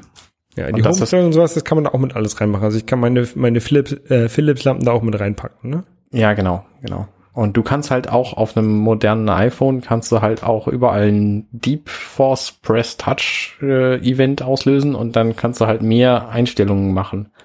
Auf dem iPad funktioniert das über über Halten. Also wenn du da den Finger drauflegst und das hältst, dann geht halt irgendwie mehr Einstellungen auf. Und ja, genau. Und eine große Neuerung von diesem, äh, von diesem Control Center ist, du kannst da einen Knopf drauf tun. Und dieser Knopf heißt Screen Recording. Und wenn du den drückst, wird dein Bildschirm aufgenommen, bis du Mhm. ihn wieder drückst. Und wenn du fertig bist, wird das Video in deinen Videos gespeichert. Und dann hast du ein Video von allem, was du bislang auf dem Gerät gemacht hast. Finde ich total geil. Ja, das, das ist, glaube ich, ganz, ganz ähm, interessant, um so Promotion-Videos zu machen für, für Apps. Ähm, was du heutzutage noch äh, über ein Kabel angeschlossenes iPhone am Mac mal aufnehmen kannst, über QuickTime. Immerhin, ja.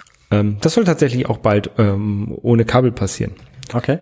Das haben sie bei der Plattform State of the Union gesagt, dass äh, die ganzen Kabelverbindungen, die man heutzutage noch braucht, um, um Apps zu entwickeln, also auch um, um eine Beta-App äh, oder Alpha-App halt von seinem X-Code auf sein iPhone zu überspielen, da braucht man dazu noch ein Kabel, das geht bald alles kabellos. Ja, sehr cool. Ja.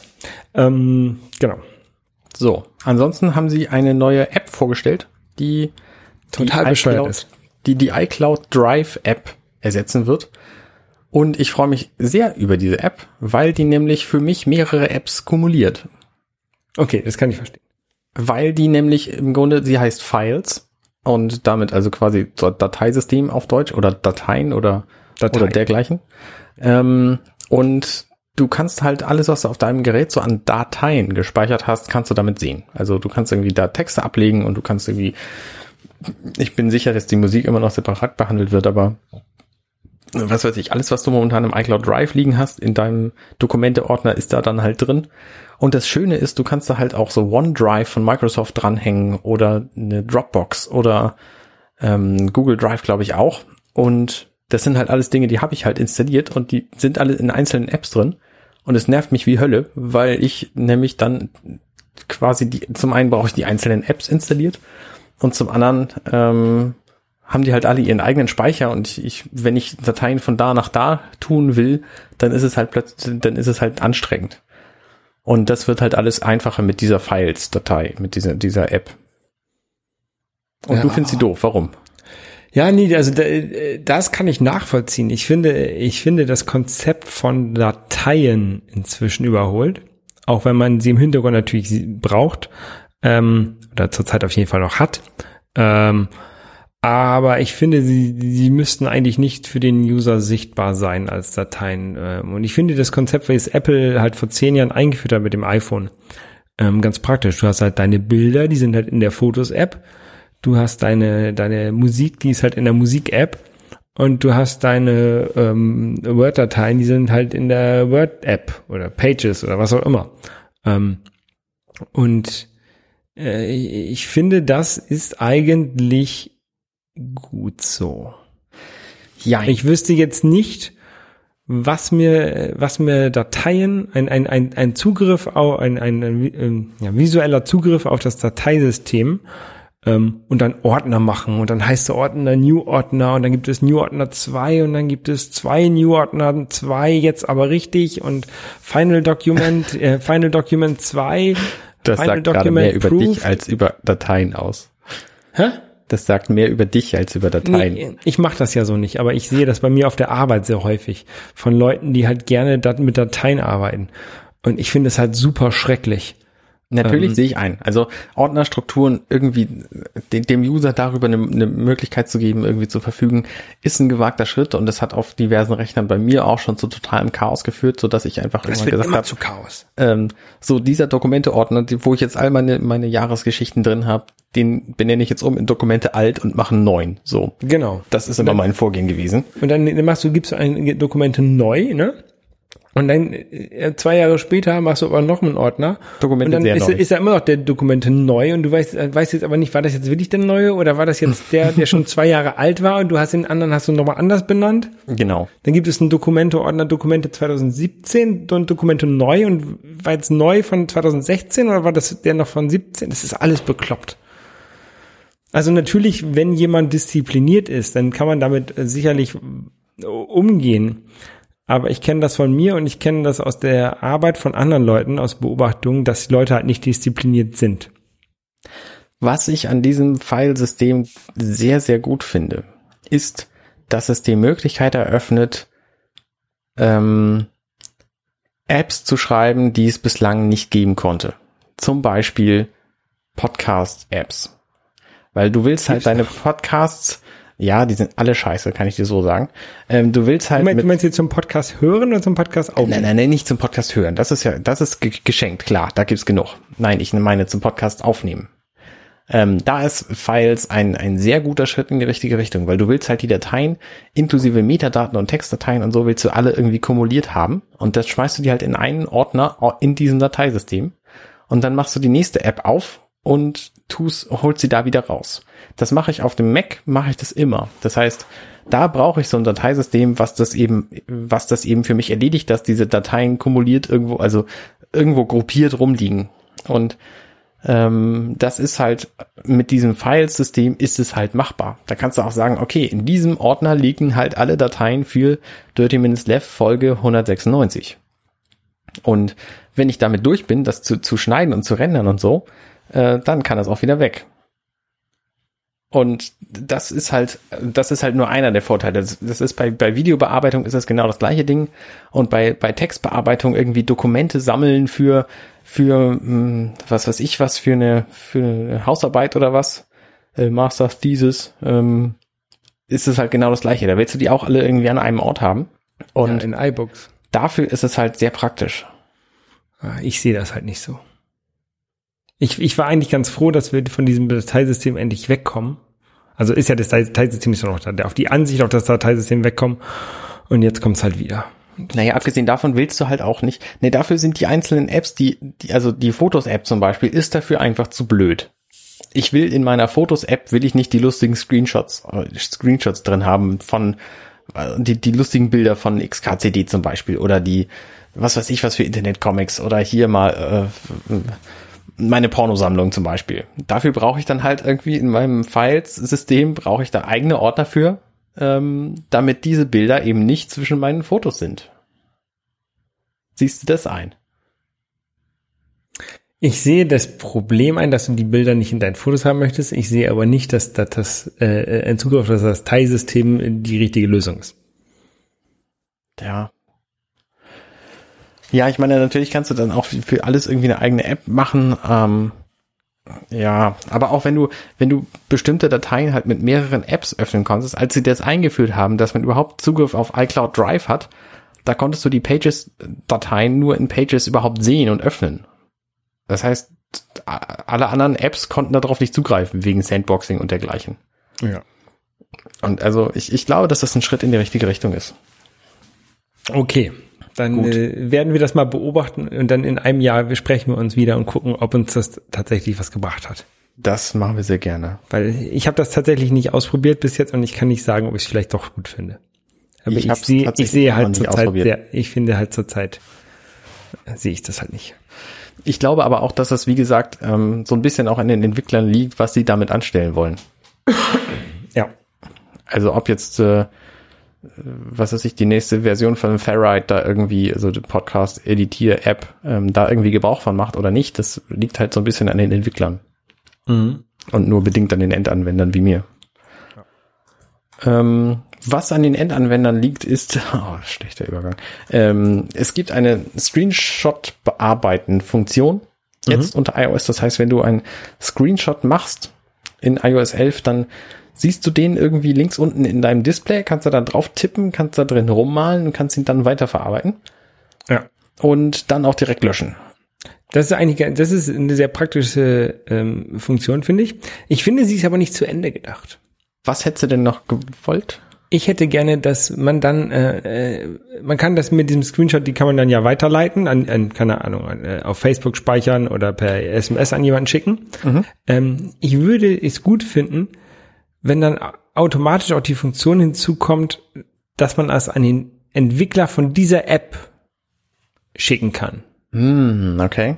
Also, dass äh, wenn jetzt jemand meine App testet und sieht, hier, da ist was doof, da funktioniert was nicht richtig, er kann das mit einem Screenshot darstellen, dass er diesen Screenshot macht, den gegebenenfalls einen Fall drauf malt, was er meint, was kaputt ist, und es dann an mir au- automatisch an mich schickt, ohne dass er meine E-Mail-Adresse wissen muss ähm, oder so, sondern dass es dann automatisch bei mir entweder in in, ähm, in meiner Developer-Seite bei iTunes Connect äh, auf äh, ankommt oder halt an eine die E-Mail-Adresse, die ich bei Apple dafür hinterlegt habe, Ja. ähm, äh, landet. Ja, sehe ich ein. Das würde ich halt gut finden. ja. Ansonsten, ähm, äh, man, man sieht halt äh, die meiste Zeit, wenn man sieht, was mit Screenshots passiert ist, jemand kriegt ein Foto zugeschickt in WhatsApp, macht einen Screenshot davon und postet das auf Facebook. Inklusive allem drumherum, den man dann von dem Telefon sieht. ja. Genau. Ähm, also da, das ist, glaube ich, so der häufigste An äh, die, die häufigste Funktion von, von Screenshots heutzutage. ja. Die häufigste Anwendung. Ja. Ähm, und, ja. Ansonsten, also die Idee, dass man äh, so einen Screenshot schnell bearbeitet und äh, damit was macht, ist ja okay. Und auch, dass er dann direkt weg ist, dass man die dann nicht in seiner Fotos-App hat. Ähm, aber ich zum Beispiel, ich wüsste jetzt nicht, was ich machen soll mit einem Screenshot. Ich, ich mache einen Screenshot weil von irgendwas und dann Nee, das ist doch total logisch. twitter ich den auf, auf mache schicke ich den auf Twitter, weil es was Lustiges ist, was in der App passiert ist. Genau. Und äh, zwischendurch malst du um die Temperatur, auf die es dich, dir ankommt, in diesem Screenshot von deiner Wetter-App, malst du eben noch einen Kreis um die, um die 29 Grad. Genau, und sagt dann, oh mein Gott, das ist wieder viel zu heiß. Genau, kannst du direkt in die, in die App reinschreiben, also in, in den Screenshot reinschreiben. Ja, aber das ist, das ist auch schon fast die einzige Möglichkeit, einzige sinnvolle Sache. Und wie sinnvoll das jetzt tatsächlich ist, ist auch zu beschreiben. Nein, ich Also- finde die, ich finde die, ich finde die Funktion ganz okay. Naja, da- das ist vielleicht eine, eine, eine ganz gute Überleitung zu dem iPad. Da, äh, es gibt auch viel neues iPad-Zeug in iOS 11. Ähm, auf dem iPad ist es natürlich was anderes, weil wenn du auf dem iPhone Screenshot machst, dann hast du einen sehr, sehr kleinen Bereich, für den das irgendwie ankommt. Da kannst du sagen, also kannst du einfach einen Text zuschreiben, hier guck mal, das ist doch irgendwie blöde und dann weiß schon derjenige, der den kriegt, worauf es ankommt. Auf dem iPad hast du aber deutlich mehr Screen äh, Estate und wenn du da einen Screenshot machst, dann musst du schon ein bisschen genauer sagen, okay, es kommt mir übrigens auf dieses Detail an, das ist verkehrt so. Also ähm, Aber das ist daher, auch wieder, das ist verkehrt, das ist jetzt auch so wieder äh, äh, Feedback an die Entwickler, ne? ja Also natürlich. da, dafür ist es halt tatsächlich sinnvoll. ja, aber es, da- es, es gilt ja auch für Feedback über Webseiten. Ne? Ne, dann bräuchtest du ja auch einen Direktlink zu den Website-Entwicklern. Ja, Also das ist ein bisschen utopisch gedacht, glaube ich. ja, aber das, was Apple unter Kontrolle hat, könnte, könnten sie machen. Ja. Na gut, Naja, iPad-Kram. Genau. Es gibt äh, wahnsinnig viel neues iPad-Zeug, ähm, das ich zum Teil auch schon getestet habe. Es gibt nämlich eine Drag-and-Drop-Funktion, also du kannst aus dieser Files-App irgendwie direkt deine Dateien rausdraggen in die entsprechenden Apps, die, wo du das haben willst. Also so ein Foto aus Fotos kannst du jetzt direkt in deine Notes-App draggen oder in deine in Was- deine was Mail oder du kannst ein Foto aus Safari direkt in deine Mail reindraggen und dann äh, freust du dich in Keks, dass du das nicht mehr zwischenspeichern musst und äh, was noch eine Funktion ist, die sie äh, extrem gut äh, implementiert haben, ähm, wenn man sich mal die technische Seite da anguckt. Ähm, äh, dazu muss ich ein bisschen weiter ausholen. Also Apple, die haben ja dieses neue, neue Dateisystem entwickelt, äh, APFS, ähm, was unter anderem Cloning kann. Also du kannst eine Datei kopieren und äh, oder klonen, also äh, eine Kopie davon erstellen. Und das geht instantan. Also selbst wenn es eine, eine riesengroße Datei ist, ist die innerhalb von einem Bruchteil einer Sekunde kopiert oder, oder geklont, also dupliziert. Ähm, was sie da machen, ist, sie duplizieren sie eigentlich gar nicht richtig. Sie, sie, sie duplizieren quasi nur die Referenz. machen Hardlink oder was? Ähm, ja, so, sowas in der Art. Ähm, und erst wenn du dann das Duplikat anfasst und bearbeitest, ähm, werden die Änderungen gespeichert. Also die Okay. beiden, die beiden Dateien sind dann schon unabhängig voneinander. Aber erst wenn du dran, wenn du wirklich dran arbeitest. Und genau das machen sie auch bei diesem Drag and Drop, weil ähm, anders könntest du nicht aus diesen Sandboxen raus, die ja Apps haben. Also eine, eine App ähm, weiß nichts von einer anderen App und kann auch nicht auf die Dateien von einer anderen App zugreifen. Mhm. Wenn du jetzt aber ähm, ein Foto, was du in Fotos hast, ähm, ist Fotos in der Sand Sandbox wahrscheinlich schon, ne? Auf jeden Fall ein, eine, Bestimmt, ein, ja. ein, ein Foto, was du da drin hast, äh, und du willst das gerne in äh, Twitter reinkopieren, das geht ja, keine Ahnung, oder in, ein, in die Notes-App reinkopieren, dann soll die Notes-App ja trotzdem nicht alle deine Fotos sehen dürfen. Mhm. Ähm, deswegen ähm, machen sie halt äh, also ein Duplikat, packen dieses Duplikat erstmal so in, in diesen Zwischenstate äh, oder packen diese Duplikate dann in diese Notes-App rein. Und dann weiß diese du, weiß die Notes-App nur von diesem Duplikat. Also du weißt nur, ich habe jetzt hier ein Foto. Sie weiß nicht, dass es ein Duplikat ist und sie weiß, sie weiß, sieht halt nur dieses Foto. Okay. Ähm, äh, und, und nur wenn du das in der Notes-App dann veränderst, nimmst du auch mehr Speicherplatz ein. Das heißt, wenn du ein, ein großes Foto hast, was äh, dein, äh, die, die Hälfte deines iPhones ähm, Speichers ähm, einnimmt und du schmeißt das in die Notes-App rein, nimmst immer noch nur die Hälfte von deinem iPhone ein. Du hast also immer noch das halbe iPhone ist voll, äh, ist leer. Und wenn du dann ein, daran rummalst, erst dann wird das iPhone ganz voll. So in der Art kann man sich das vorstellen. Also es werden nicht nur die Änderungen gespeichert, sondern es wird die Datei neu mit den Änderungen gespeichert. Das heißt, wenn ich ein Video kopiere und dann das Video irgendwie lauter mache, dann dauert der Vorgang plötzlich sehr lange. Ja, keine Ahnung. Gut, das weiß ich nicht. wir drüber gesprochen haben. okay. Also das Dragon, Dragon Drop ist auf jeden Fall ein, ein Riesenfeature und das äh, haben sie mit dem neuen Dock, was es jetzt gibt, auf dem iPad jedenfalls. Ich weiß nicht, ob das auf das iPhone auch kommt. Habe ich, äh, habe ich die Beta nicht getestet, auf dem, auf, auf dem iPad schon. Ähm, da kannst du halt viele, viele, viele neue Apps reinschmeißen. Also du kannst jetzt deinen Dock komplett vollschmeißen mit Apps, wenn du Bock hast. Doc, Doc ist so die unterste Zeile mit den ganzen Apps drin. Ne? Genau. Ähm, und da passen bei mir jetzt irgendwie elf Apps rein, plus drei Apps, die irgendwie dir empfohlen werden, die du gerade haben willst oder die per Continuity von einem anderen Gerät äh, rübergezogen werden oder wie auch immer. Ähm, diese Apps kannst du dann auch ähm, direkt daraus drag and droppen, entweder zu einer zweiten App auf deinem Hauptbildschirm, wenn du denn ein iPad hast, was das kann. Mein iPad Air kann es nicht. Oder zu einer Overlay-App, wie vorher diese äh, Slide-Over, glaube ich, haben sie es genannt. Diese, diese schmale App, die dir an der Seite klebt. Ähm, da kannst du jetzt auch eine von diesen Apps einfach hin, hin draggen und dann ähm, läuft die da halt. Mhm. Äh, das geht auf meinem iPad Air tatsächlich schon. Da wird dann halt die, die hintere App eben pausiert.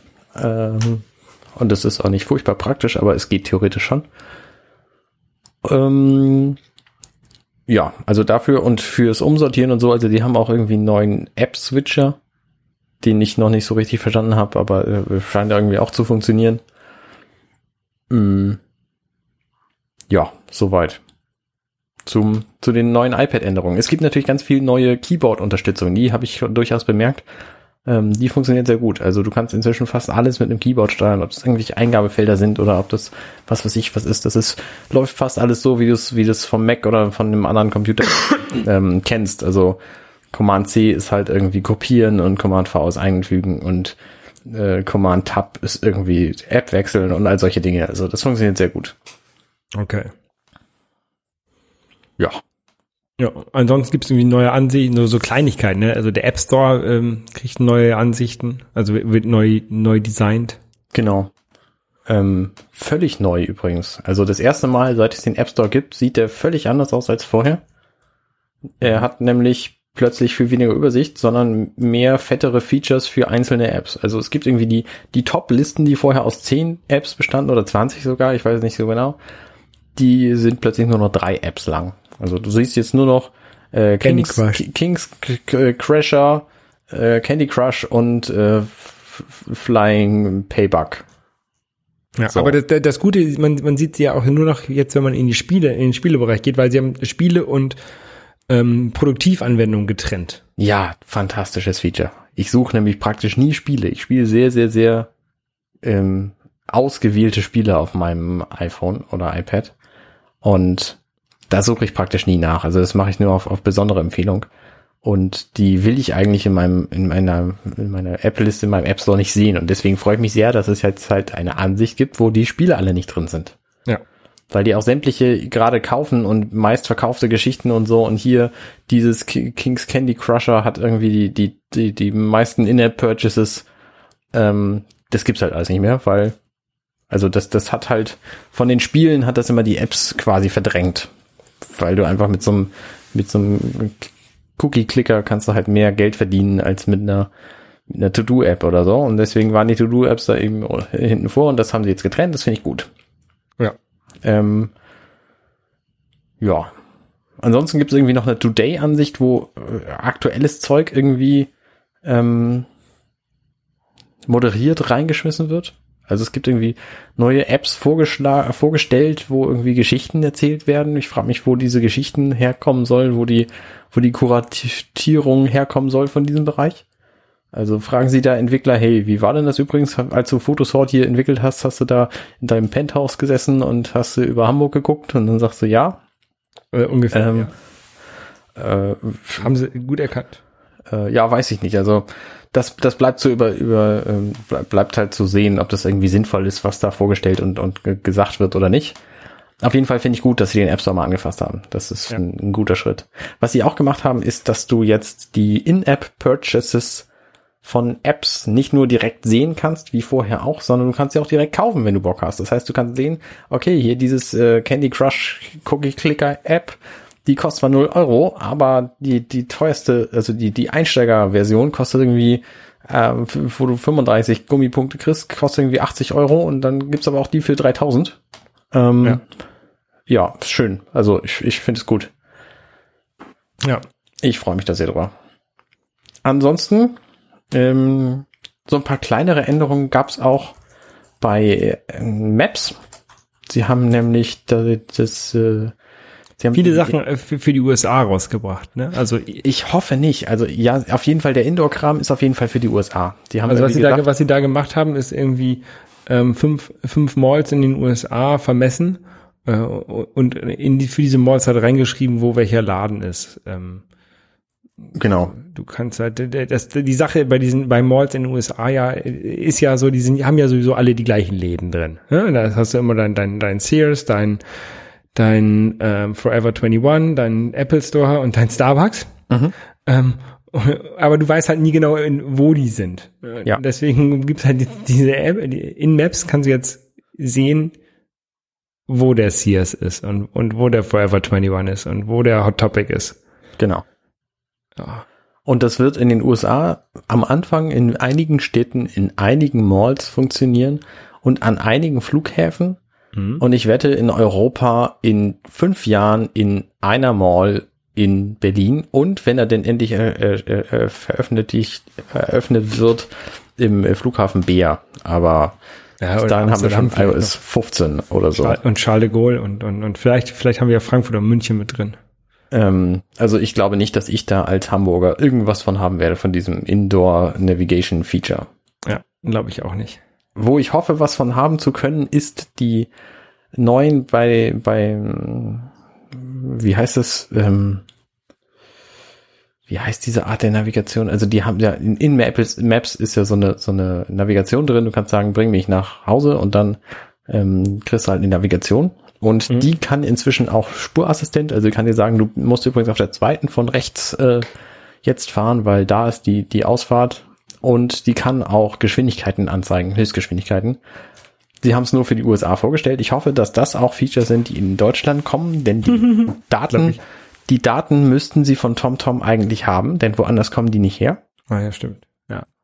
Ähm, ich frage mich, warum sie nicht auch eine Blitzerwarnung drin haben, weil das kann nämlich Apple Maps in China schon. Haben Weil eine? Blitzerwarnung in Europa oder auf jeden Fall in Deutschland verboten ist. Du darfst kein technisches Gerät mitführen, was dich vor Blitzern warnt. Äh, warum dürfen das denn alle anderen Ge äh, Apps Dürfen es nicht. Dürfen machen nicht. es halt Das ist, trotzdem. also die Apps dürfen das machen. Du als Fahrer darfst es nicht benutzen. Ach so, naja, ich benutze das, ich benutze doch Navigation nie, wenn ich fahre. Du darfst Nie. ja einen Zettel aufschreiben und darauf schreiben, wo die Blitze sind. Du darfst aber keine App benutzen, die äh, Blitzer dir anzeigt. Naja, gut. Ähm, und sie haben vorgestellt ein neues Interface für Notifications während des Fahrens, da war ich auch am Anfang so, yeah, sie bringen endlich CarPlay auf das iPhone, so dass du dein, dein CarPlay-Modus im iPhone hast, so wie das bei Android-Geräten schon seit Jahren der Fall ist. Nope.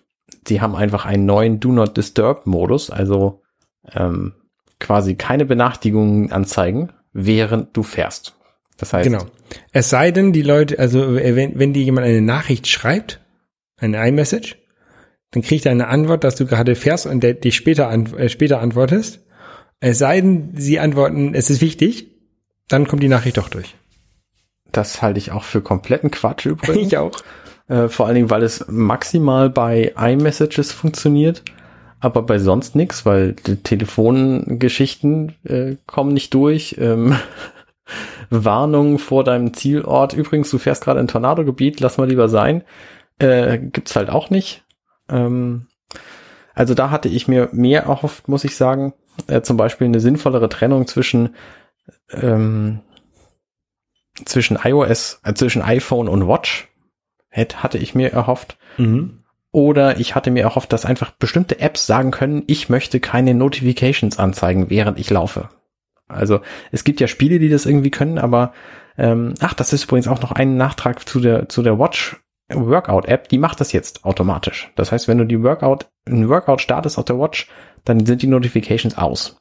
Ja. Was ein Feature ist, was ich bei Runtastic auch bemerkt habe, funktioniert einfach nicht. Weil wenn ich mit Runtastic laufe und der meine Herzfrequenz misst, in dem Moment, wo die, wo eine Notification auf der Watch ankommt, äh, ist Runtastic tot.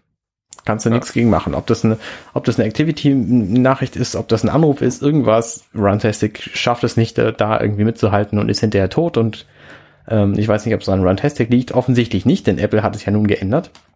Ähm, da würde ich mir halt wünschen, dass Runtastic die Möglichkeit hat zu sagen, während ich laufe, bitte keine Benachrichtigung. Ich glaube, es dürfen sie nicht. Ja, also generell sicherlich nicht. Ja, gut, also ähm, im Auto ist das Problem jetzt zumindest gelöst. Ich werde es wahrscheinlich anschalten, weil das natürlich fahrsicherheitstechnisch sinnvoller ist und weil ich auch tatsächlich dazu neige, während des äh, Fahrens auf mein Telefon zu gucken, wenn da irgendwas hochpoppt. Mhm. Ähm, und ich im Grunde auch nichts davon brauche während der Fahrt. Also von daher ist das schon eine gute Sache. Ja. Freue ich mich, freue ich mich drüber. Ähm, Dann haben sie die, dann haben, genau, dann haben sie für die iMessage-Apps, ähm, haben sie die äh, Übersicht verbessert, wie man sie findet, die man installiert hat. Ähm, viele werden das gar nicht wissen, aber in iMessages gibt es Apps, ja, ähm, hat man, hat man vielleicht vor äh, ein, zwei Jahren mal von gehört. Ähm, dann hat sich man sich was installiert, wie irgendwelche lustigen Sticker. Und dann hat man es total wieder vergessen, weil man es äh, eh nicht benutzt und äh, weil keine oder wenige Leute iMessage haben. Ähm, jedenfalls geht das mir so.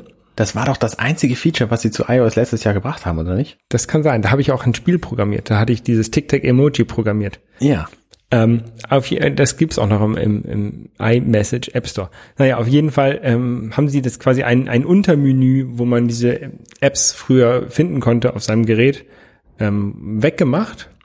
Und jetzt haben sie direkt eine Zeile quasi vom Bildschirm, wenn man, wenn man eine Zeile noch rechnen mag, eine Zeile von diesem Bildschirm nehmen sie quasi weg von den, von den, von den Messages und packen da halt so die letzten, keine Ahnung, fünf, sechs Apps rein, die man da benutzt hat. Und man kann dann noch so, ich glaube, man kann auch so swipen, zur Seite schieben das Ganze, also so durchscrollen und kann dann so seine, seine Apps, die man dort installiert hat, ähm, benutzen. Das macht, Öffnen. also das macht die, die, das gesamte Feature natürlich viel prominenter. Ich könnte mir vorstellen, dass es dadurch nochmal einen Schwung kriegt. Aber ich glaube, dass sämtliche Entwickler inzwischen gemerkt haben, dass das kein Schwein interessiert und deswegen da nichts mehr kommt. Genau. Also von daher, das ist im Grunde totgeritten, das Pferd. Ja, ich finde es aber schade. Also ähm, ich habe hab halt echt eine coole Idee für so eine iMessage-App. Ne? Mhm. Ähm, die, die ich auch selber wieder, also die, die meisten Apps, die ich programmiere, die brauche ich halt auch selber. Ne? Wofür brauchtest du den Tic-Tac-Emoji? Tic-Tac-Emoji war einfach nur ein Scheiß, den ich mal programmiert habe, aus Spaß. Ähm, nee, ähm, äh, also ich habe das Problem, äh, dass ich mich regelmäßig mit Leuten treffe, äh, aber halt nicht immer alle. Finde ich nicht so schlimm jetzt. Nee, aber halt äh, nicht immer alle Zeit haben und dann her, äh, also die Anzahl der Leute ändert sich immer. Wir brauchen aber für, für dieses Treffen brauchen wir aber Ressourcen und wir müssen dann gegebenenfalls eine Ressource absagen oder dazu buchen. Also es geht um Squash. Wir spielen halt Aha. Squash, wir haben zwei Chords normalerweise, aber wenn nicht alle, wenn nur drei Leute da sind, brauchen wir keine zwei äh, Chords, sondern nur ein Chord. Ähm, und das wird zurzeit in WhatsApp gemanagt, das Ganze. Ähm, also das ist auch das, das einzige Mal in der Woche, wo ich WhatsApp aufmache, um dann zu sagen, ob ich nächste Woche beim Squash dabei bin oder nicht. Ähm, sonst benutze ich WhatsApp nicht. Ähm, aber ich hätte halt, würde da halt gerne eine App für schreiben, so dass man halt immer sagen, seinen Kalender quasi da äh, anhaken kann, wann man denn da ist und wann man nicht da ist. Ähm, und dass dann unser äh, unser Reservierungspartner quasi automatisch erfahren kann, ob wir jetzt ein, Score, ein, äh, ein, ein Chord mehr oder ein Chord weniger brauchen. Okay. Ähm, und jetzt habe ich letztens habe ich überlegt, ah geil, dann machst du halt, programmierst du halt so eine so eine WhatsApp-App dafür, ne? Gibt's So aber nicht. gibt's? Nee, gibt's nicht. ah. Das ist so ein Scheiße. Es gibt äh, es gibt Apps ähm, für iMessage und ich glaube, es gibt auch sowas ähnliches für WeChat in, in China. Mhm. Ähm, aber das war's auch. Okay. Und das fand ich sehr schade, weil das hätte ich echt gerne programmiert. Also es scheint tatsächlich ein sehr unique, äh, ein einzigartiges Feature von Apple zu sein, dass man eben Apps für Messages schreiben kann, aber ist halt trotzdem Quatsch. Ja. Na, die Idee ist halt ganz gut eigentlich, auch für sowas, aber das Problem ist halt, dass halt die Leute nicht alle ein iPhone haben und dass so die Hälfte der Leute halt Android benutzt, wahrscheinlich sogar mehr als die Hälfte. Ähm, und, und dadurch kann sich sowas nicht durchsetzen auf großer Fläche. Mhm. Deswegen gehen ja die Leute alle zu Facebook Messenger oder zu, zu WhatsApp, weil du da ein äh, harmonisiertes System über alle Devices hast. Ja, sehe ich ein. Ähm, Sonst musst du halt mit dem einen schreibst du in, in iMessage, mit dem anderen schreibst du in BlackBerry Messenger und keine Ahnung, dem dritten schreibst du über, über, über Google Talk. Das ist halt alles bekloppt. Ja, so läuft es bei mir. Ja. So läuft es wahrscheinlich bei jedem inzwischen. So, das ist bei mir auch. Also ich versuche den meisten, die ich über iMessage nicht erreiche, erreiche, die erreiche ich halt über Facebook Messenger. Und wenn ich die da nicht erreiche, dann sind sie mir auch meist egal. Ja. Nein, dann habe ich eine, äh, doch, tatsächlich, ich habe alle Leute entweder in iMessage oder in Facebook. Oder über Twitter Direktnachrichten. Ja. Aber die, die ich in iMessage habe, sind immer meine Lieblingsfreunde. Ähm, es gibt noch ein neues Feature, was vorgestellt wurde. Ich bin mir nicht sicher, ob das in die Messages-Kategorie fällt. Diese Übersetzen, diese Live-Übersetzen-Funktion. Weißt du, wo die drin war? Äh, ich glaube, war die nicht in Siri? Da kannst du sagen, hier, hier Siri, wie heißt denn, wie ist denn dein tollstes Restaurant, äh, dein tollstes äh, Gericht auf der Karte in äh, auf Chinesisch und dann sagt Siri das auf Chinesisch. Ah, okay. Und dann antwortet der Chinese in seinem Restaurant und dann kannst du es nicht verstehen, weil der auch auf Chinesisch antwortet. Naja, gut, du musst halt, du musst halt mit jemandem reden, der auch so ein iPhone hat, der auch so diese App gerade offen hat. Ja. Ne, da kannst du halt Nein, auf, auf iPhone-Partys kannst du da kräftig Freunde mitfinden und auf, auf Android-Partys bist du dann leider der Einzige, der irgendwie die Leute mit Chinesisch zulabert. Ja, dann nimmst du einen Google Translate. Das kann das ja auch. Okay. Ja. Ja. Mal abwarten, wie gut das wird. Also Messages ist, sehe ich nicht auf dem vorreitenden Ast, vor allen Dingen solange die Mac Messages App immer noch nicht, immer Sticker noch nicht die ganzen Sticker unterstützt und diese fancy Effekte, die letztes Jahr äh, in der iOS gewandert sind, ist das alles Quatsch. Ist das alles Quatsch. Wenn nicht mal da Kontinuität besteht, dann kannst du die ganze App auch, also zumindest dieses Sonderfeatures kannst du auch knicken. Ja, die müssen halt die ganze Messages-App auf dem Mac neu schreiben. Das ist halt genau das Problem, was, was ich am Anfang beschrieben habe. Genau, die haben halt, haben halt diese ganzen äh, Effekte in, in, äh, in äh, UI-Kit in, geschrieben und können das jetzt nicht auf AppKit bringen. Mhm. Wie nehme ich mal an. Ja. Aber vielleicht sind das auch irgendwann genug Schmerzen, dass Apple merkt, dass sie das zusammenführen müssen. Ja. Die müssen halt selber leiden. Ja, ja. Ich, ja, ich denke auch. Der beste Entwickler ist sein eigener Kunde. Genau. Ähm, das haben sie auf jeden Fall bewiesen mit Kamera. Es gibt ja für iOS jetzt mehr Kamera-Features, die ich ziemlich geil finde. Nämlich äh, gibt es vor allem neue Live-Fotos. Also die ganzen, die ganzen Sync-Geschichten habe ich ja schon benannt. Ähm, die, die, die Fotos-Sync-Geschichten, das zähle ich jetzt auch einfach mal zur Kamera dazu. Also die, die ganzen Face- Face-Geschichten und Erinnerungen Sync und so, das, das funktioniert vorher auch schon.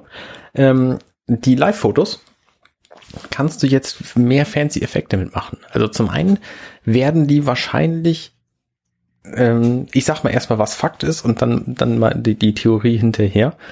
Du kannst jetzt bei einem Live-Foto kannst du nicht nur das Foto, was du gemacht hast, tatsächlich als Keyframe auswählen, also als das, was als Foto von diesem Kurzvideo gezeigt wird, ähm, sondern du kannst jetzt halt ein beliebiges, einen beliebigen Frame aus diesem Video als dein Foto wählen. Wenn du also irgendwie jemanden beim, beim ähm, Salto-Springen äh, gefilmt hast, ge fotografiert hast und der hat ein Live-Foto gemacht und du möchtest gerne das, wo sein Gesicht auch drauf ist, als Keyframe, also als das, was als Foto gespeichert wird, dann kannst du das jetzt mit den neuen Live-Fotos machen. Mhm. Ähm, du kannst außerdem Live-Fotos mit verschiedenen Effekten zu, versehen. Also du kannst das Video kürzen, wenn es dir zu lang ist. Ähm, du kannst auch einen Loop einbauen, dass die, der gleiche, dass das gleiche Ding immer wieder passiert. Oder du kannst ein, ein, ähm, wie nennt man denn das, so, so ein Bounce einführen. Also die Kinder, die ins Wasser springen, kannst du halt auch wieder rückwärts da rausspringen lassen äh, und dann wieder rein und wieder raus und so. Kannst ein GIF machen, quasi. Äh, quasi so, so, so eine Art GIF-Generator, genau. Und das, was sehr cool ist, du kannst so eine Long Exposure Funktion ein draus machen. Also dann nimmt er halt alle Frames von diesem Video und fügt sie zu einem zusammen. Das funktioniert bei fließendem Wasser natürlich sehr gut. Das funktioniert aber auch bei bei vielen anderen Dingen kann ich mir vorstellen. Also wenn du zum Beispiel so ein so eine Gazelle siehst oder so, du hältst halt die die Kamera auf auf ein Stück Wald ähm, im Schwarzwald zum Beispiel und dann springt da eine Gazelle durch ähm, und dann machst du ein Long Exposure, dann siehst du halt so, ein, so eine Schliere von einer Gazelle. Beispiel. Also ja. so ist so funktioniert halt dieses Long Exposure. Der, der nimmt alle Fotos und macht eins draus und das sind auf jeden Fall sehr, sehr nette Features. Da freue ich mich drüber. Und du kannst diese Veränderung nicht nur auf dem iPhone machen, sondern auch künftig auf dem Mac. Und das finde ich gut. Da freue ich mich. Ja. Bin ich auch mal sehr gespannt, wie das wird. Also, ähm, die, was, was sie jetzt auch gemacht haben, ist, dass äh, für die Entwickler, dass sie, wenn die, wenn die ein, ein, Asset äh, von der, von den Fotos anfragen, ähm, dass sie auch dann auch die Zusatzmeta-Informationen besser mitbekommen. Wie zum Beispiel, wenn du jetzt so ein, ähm, ein iPhone 7 Plus hast mit diesen beiden Kameras, gibt es ja diese Tiefeninformationen, die sie äh, machen, Ach, die sie ja. aufnehmen, um den Hintergrund äh, unscharf zu machen. Mhm. Und diese, hinter, diese tiefen Informationen werden jetzt auch mit übertragen. Genau. Ähm, das liegt tatsächlich auch alles äh, so ein bisschen zusammen mit dem neuen Format, was sie jetzt ja vorgestellt haben. Genau. Äh, können wir gleich mal weiterspringen. Und zwar gibt es das äh, High Efficiency Image Format, ähm, was Hive. unter Hive, genau, was unter anderem den äh, Effekt hat, dass alle deine Bilder weniger Speicherplatz wegnehmen auf dem Gerät. Mhm. Das ähm, kennen viele vielleicht, die äh, äh ein sehr kleines iPhone sich gekauft haben, zum Beispiel so ein iPhone mit 4 Gigabyte Speicher oder halt, oder die 16. Gibt's nicht mehr. Die gibt's nicht mehr, ich weiß. Es war auch nur Spaß. Ähm, äh, 16 Gigabyte Speicher oder so. Ähm, dass sie dann irgendwelche Sachen löschen müssen, weil sonst können sie kein Foto aufnehmen. Mhm. Ähm, die können jetzt nämlich doppelt so viele Fotos aufnehmen, bevor sie Sachen löschen müssen. Das Schöne an diesem neuen Format ist, nicht nur, dass die Bilder kleiner sind, sondern sie können eben auch mehr Daten beinhalten, wie zum Beispiel diese, diese tiefen Informationen beim iPhone 7 Plus. Genau ähm, oder verschiedene andere Metadaten, die bislang nicht drin sind oder auch diese Live-Foto-Geschichten. Genau, das, hat, also, das ist ein, so ein Container quasi, in genau. den du halt verschiedene Sachen reinpacken kannst. Metadaten, ein, ein, ein Still-Image, also so ein Foto, ein Video mhm. kannst du mit reinpacken und halt diese, diese ähm, Additional Fotos, wie dieses tiefen Informationsbild. Genau. Und das ist jetzt übrigens der Theorieteil zu diesem zu dieser Live-Fotos-Videobearbeitung. Ich nehme mal an, dass sie einfach statt jetzt einem Foto, was Live-Foto ist, ähm, nehmen die einfach eine Reihe hochauflösender Fotos auf. Das haben sie bislang nämlich nicht gemacht. Da haben sie ein hochauflösendes Foto genommen und ein relativ matschiges Video drumherum. Mhm. Und jetzt nehmen sie wahrscheinlich einfach ein komplett voll auflösendes Video auf. Und da kannst du eben dein Frame äh, draus wählen, deswegen, weil alle Frames gleich gut aussehen, anders als vorher. Ja, genau. Ähm, das ist auf jeden Fall spannend. Ähm, ja, im Grunde gibt's äh, das gleiche in Grün mit Videos. Genau, also mit, mit Videos ist es interessant. Ähm, zurzeit werden ja alle Videos H264 kodiert. Mhm. Äh, das ist ein Standard, der jetzt auch schon 10 Jahre, 20 Jahre alt ist. ähm, der natürlich dann auch wieder weiterentwickelt wurde. Ähm, und in der Rest, äh, genau, und er resultierte jetzt im kommenden iOS in dem High Efficiency Video Codec, HEVC, ähm, der im Rest der Welt als äh, H265 bekannt ist. Genau. Ähm, was das Gute war an H264 ist, dass es nicht so viel Speicher, äh, nicht so viel Power brauchte auf der CPU, um, um berechnet zu werden, weil äh, es konnte quasi in Hardware ähm, gemacht werden. Mhm.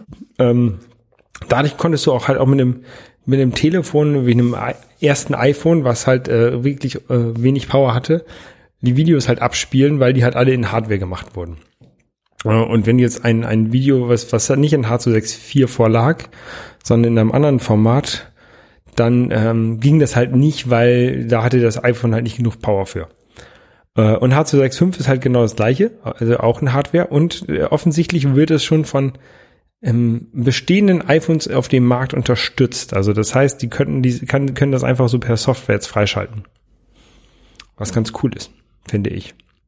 Weil diese H265 Videos halt auch weniger Speicherplatz wegnehmen als ähm, H264 kodierte Videos. Ähm, das, das Schöne an HEVC ist ja auch, ich weiß gar nicht, wofür das steht übrigens. H High Efficiency Video Codec. Ah, okay.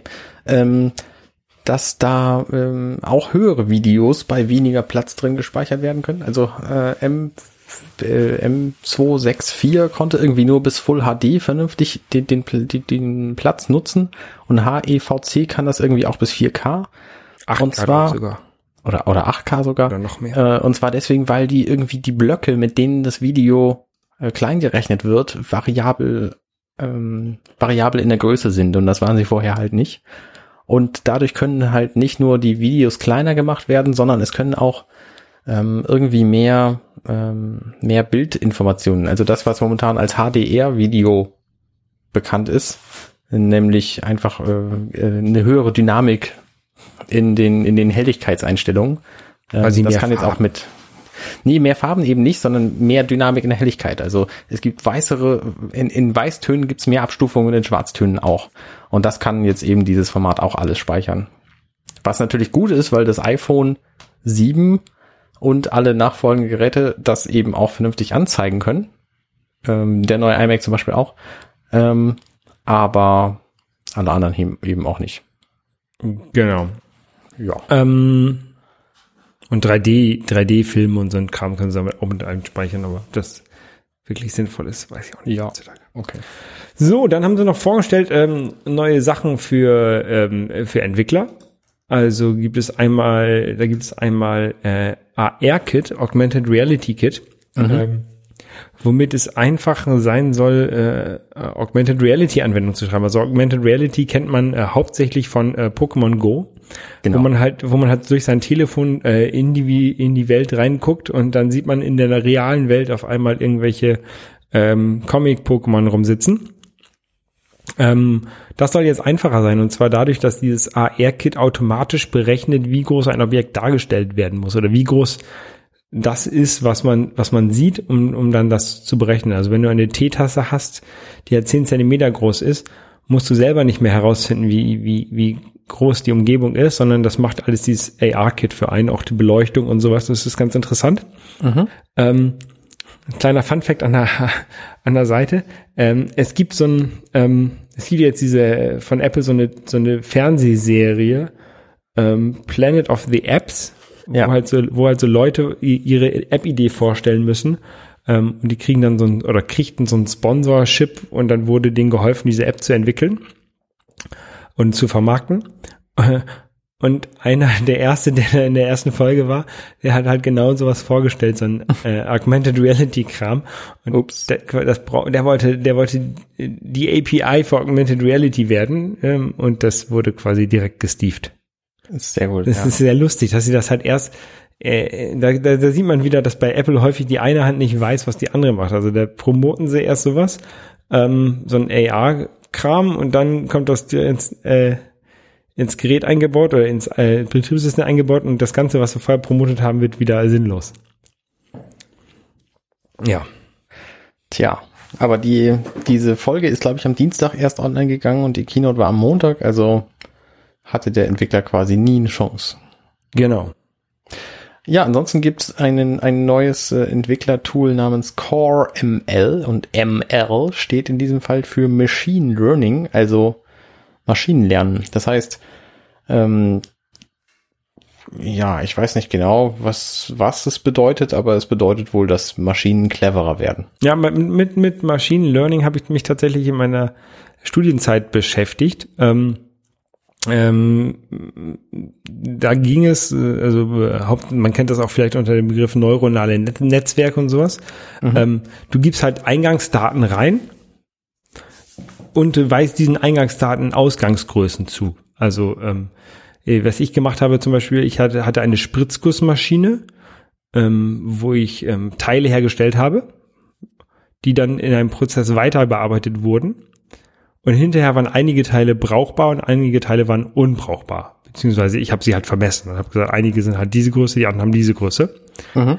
Ähm, und diese Spritzgussmaschine hat mir aber die, hat mir zum Beispiel Temperaturen und Drücke gesagt. Und dann habe ich diesem neuronalen Netzwerk halt diese, diese Daten von den Drücken gegeben und habe denen gesagt, okay, das Bauteil, ähm, was als erstes rausgefallen ist, war 10 Zentimeter groß. Ähm, das Bauteil, was als zweites rausgefallen war, war 10,5 Zentimeter groß. Und ähm, das habe ich ungefähr mit, mit keine Ahnung, 300 Bauteilen gemacht.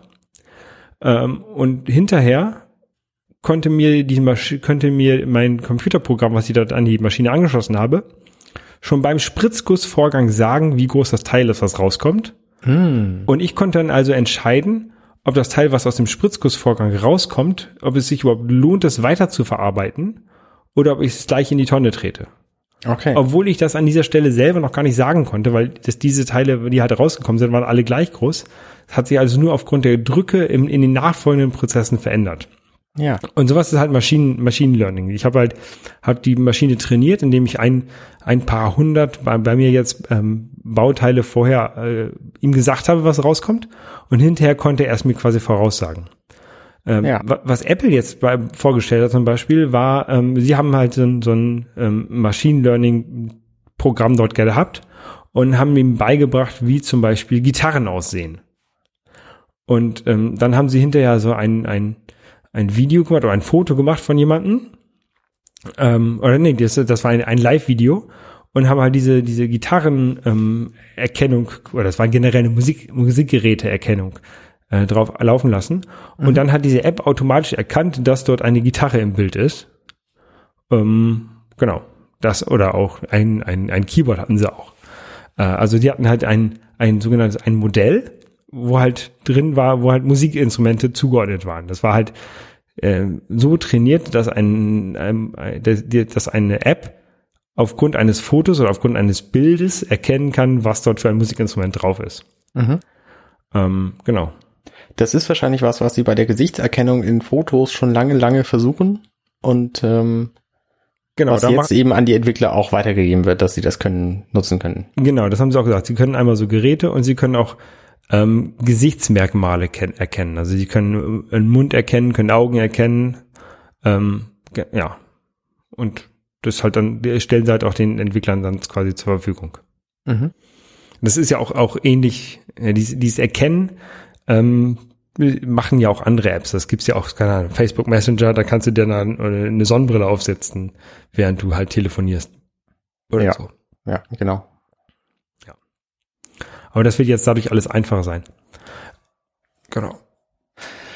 Ähm, ansonsten haben sie so, so Kleinigkeiten vorgestellt, die es den Entwicklern vielleicht gar nicht so helfen. Airplay 2 kann jetzt Multi-Room Audio. Also Was ganz interessant ist, ist irgendwie so ein, ein leichter Angriff auf Sonos, finde ich. Mhm.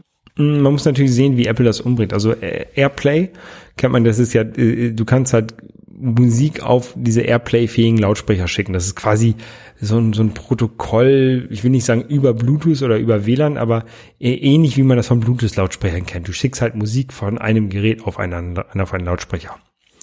Und das soll jetzt im Multiraum funktionieren. Ähm, beim Multiraum bin ich immer ein bisschen skeptisch. Also ich habe das ja let, vorletztes Jahr, glaube ich, äh, oder letztes Jahr äh, ausgiebig getestet mit verschiedenen Herstellern. Ähm, und tatsächlich war auch Sonos die einzigen, die mich da äh, zufriedenstellend ähm, äh, äh, gut genug waren, dass ich damit zufrieden war, dass es halt überall synchron läuft. Das ist so ein bisschen die Gefahr immer bei, bei Audio. Es ist, du kannst halt äh, relativ einfach an verschiedene Lautsprecher die gleiche Datei schicken, aber wenn sie unterschiedlich lange braucht, um da anzukommen, dann wird sie halt auch zu unterschiedlichen Zeitpunkten abgespielt dort. Ähm, und das, ich weiß nicht, ob Apple das im ersten Schuss schafft, das mit AirPlay 2 zu machen. Ja. Äh, es gab so eine AirPlay 2 oder Multiraum AirPlay gab es ja schon mal im iTunes. Genau. Also du von iTunes aus konntest du das oder kannst du es glaube ich immer noch an verschiedene AirPod Expresses schicken, ähm, die dann halt äh, in verschiedenen Räumen stehen und dort Musik abspielen. Wie synchron das läuft, das kann ich aber auch nicht sagen. Das funktioniert ganz gut. Also ich benutze es tatsächlich ab und zu. Ähm, das funktioniert immer noch. weil, weil du Okay. benutzt noch iTunes? Ja, sicher. Okay. Klar, da habe ich meine Musik drin. Ähm, ich habe auch gerade ganz viel Musik ausgelagert in tatsächlich Ordnern, weil ich sie nicht täglich brauche und gedacht habe, wenn ich sie tatsächlich irgendwann mal wieder hören will, dann tue ich sie halt wieder rein. Aber mein iTunes ist jetzt halt deutlich aufgeräumter. Das ist ganz angenehm. Ähm, Genau, das ist natürlich ein Vorgriff auf das eine neue Gerät, was sie vorgestellt haben. Man kann jetzt auch ähm, dieses Multiroom-Audio vom iPhone aus bespielen. Ähm, das ist halt eine Neuerung. Und man kann das auch in dem neuen Control Center steuern, was ich auch nett finde. Was ich auch ganz nett finde, also ich habe ja dieses Sonos-System, was ich eigentlich auch super finde eigentlich, aber mich stört halt tatsächlich echt, dass man das nicht mit AirPlay bespielen kann. Ähm, Ja.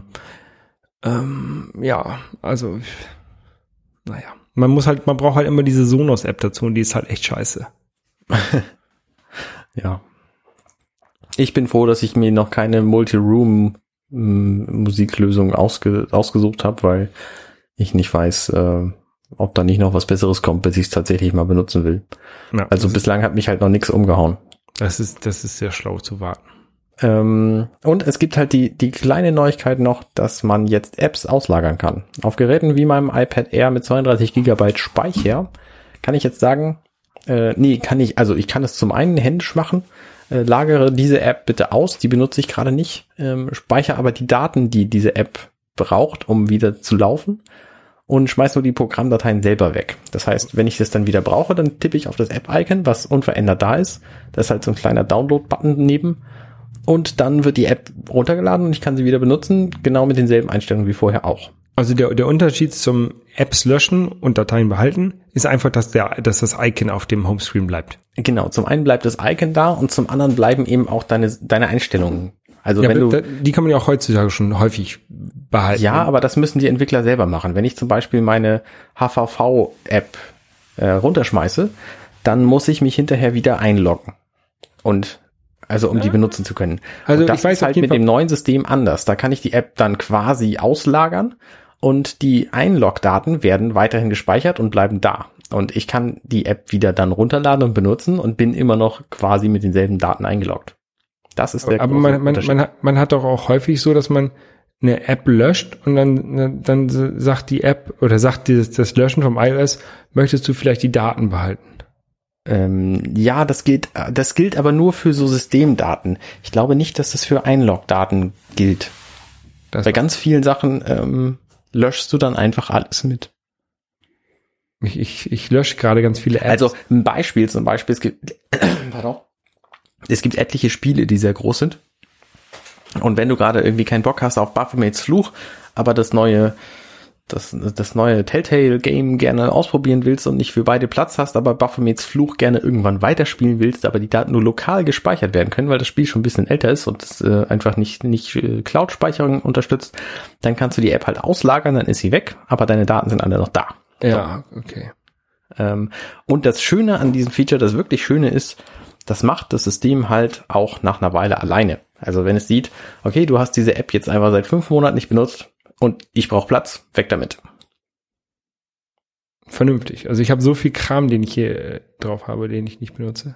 Ja, genau, ich auch. Und ich glaube, es geht allen anderen auch so. Und Aber ich will halt auch die kleineren, Ich will halt auch die Ja. Icons weghaben. gerade auf so kleineren Geräten wie so einem 32 Gigabyte iPad, was wirklich, wirklich wenig Speicher ist für so ein iPad, ähm, da ist es halt auch echt praktisch. Ja, also bei mir ist genau das Problem andersrum. Ich habe immer die 128er Geräte und ich kriege die halt nie voll. Und deswegen sammelt sich halt so viel Scheiß an, den ich eigentlich nicht brauche. Also wahrscheinlich sollte ich mir mal ein kleineres Gerät kaufen, um mich mal selber so ein bisschen zu limitieren. Also ich habe ein 256er iPhone, ist voll. Okay. Fotos halt. Ja, die liegen bei mir alle in der iCloud. Und ich Okay. habe, ja. Na gut. Ähm, ja, so viel zu iOS 11. Ja. Kommen wir zur Hardware. Ähm, ja, es gab neue iPads. Genau. Also Neue ein, iPad ein, ein, ein, ein neues ähm, 12, Komma irgendwas Gerät. 9, glaube ich. 12,9. Ja, und ein neues 10,5 äh, Zoll iPad Pro, Mhm.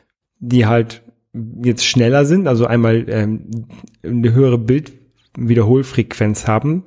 Genau. Ähm, das ist, glaube ich, hauptsächlich wichtig, damit diese Stifteingabe smoother ist und Mhm. präziser. Ähm, ja. Und Kamera ist besser, ne? Ja, die haben jetzt die iPhone 7 Kamera drin. Ja. Und was ein interessanter Schritt ist, das hatte ich ja letzte Woche noch abgestritten, dass das passieren würde. Der, der Rand um das Display bei dem iPhone, was vorher 9,7 Zoll und jetzt 10,5 Zoll hat, ist tatsächlich kleiner geworden. Also er Mhm. ist nicht komplett verschwunden, wie ich das vermute, dass es bei dem neuen iPhone passieren könnte, aber er ist zumindest kleiner geworden. Ähm, Finde ich interessant.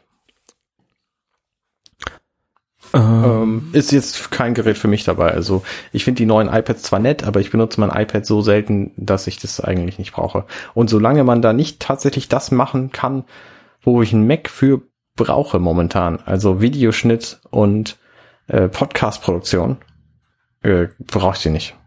Ja. Also ne, dafür brauche ich einen Mac und ein iPad.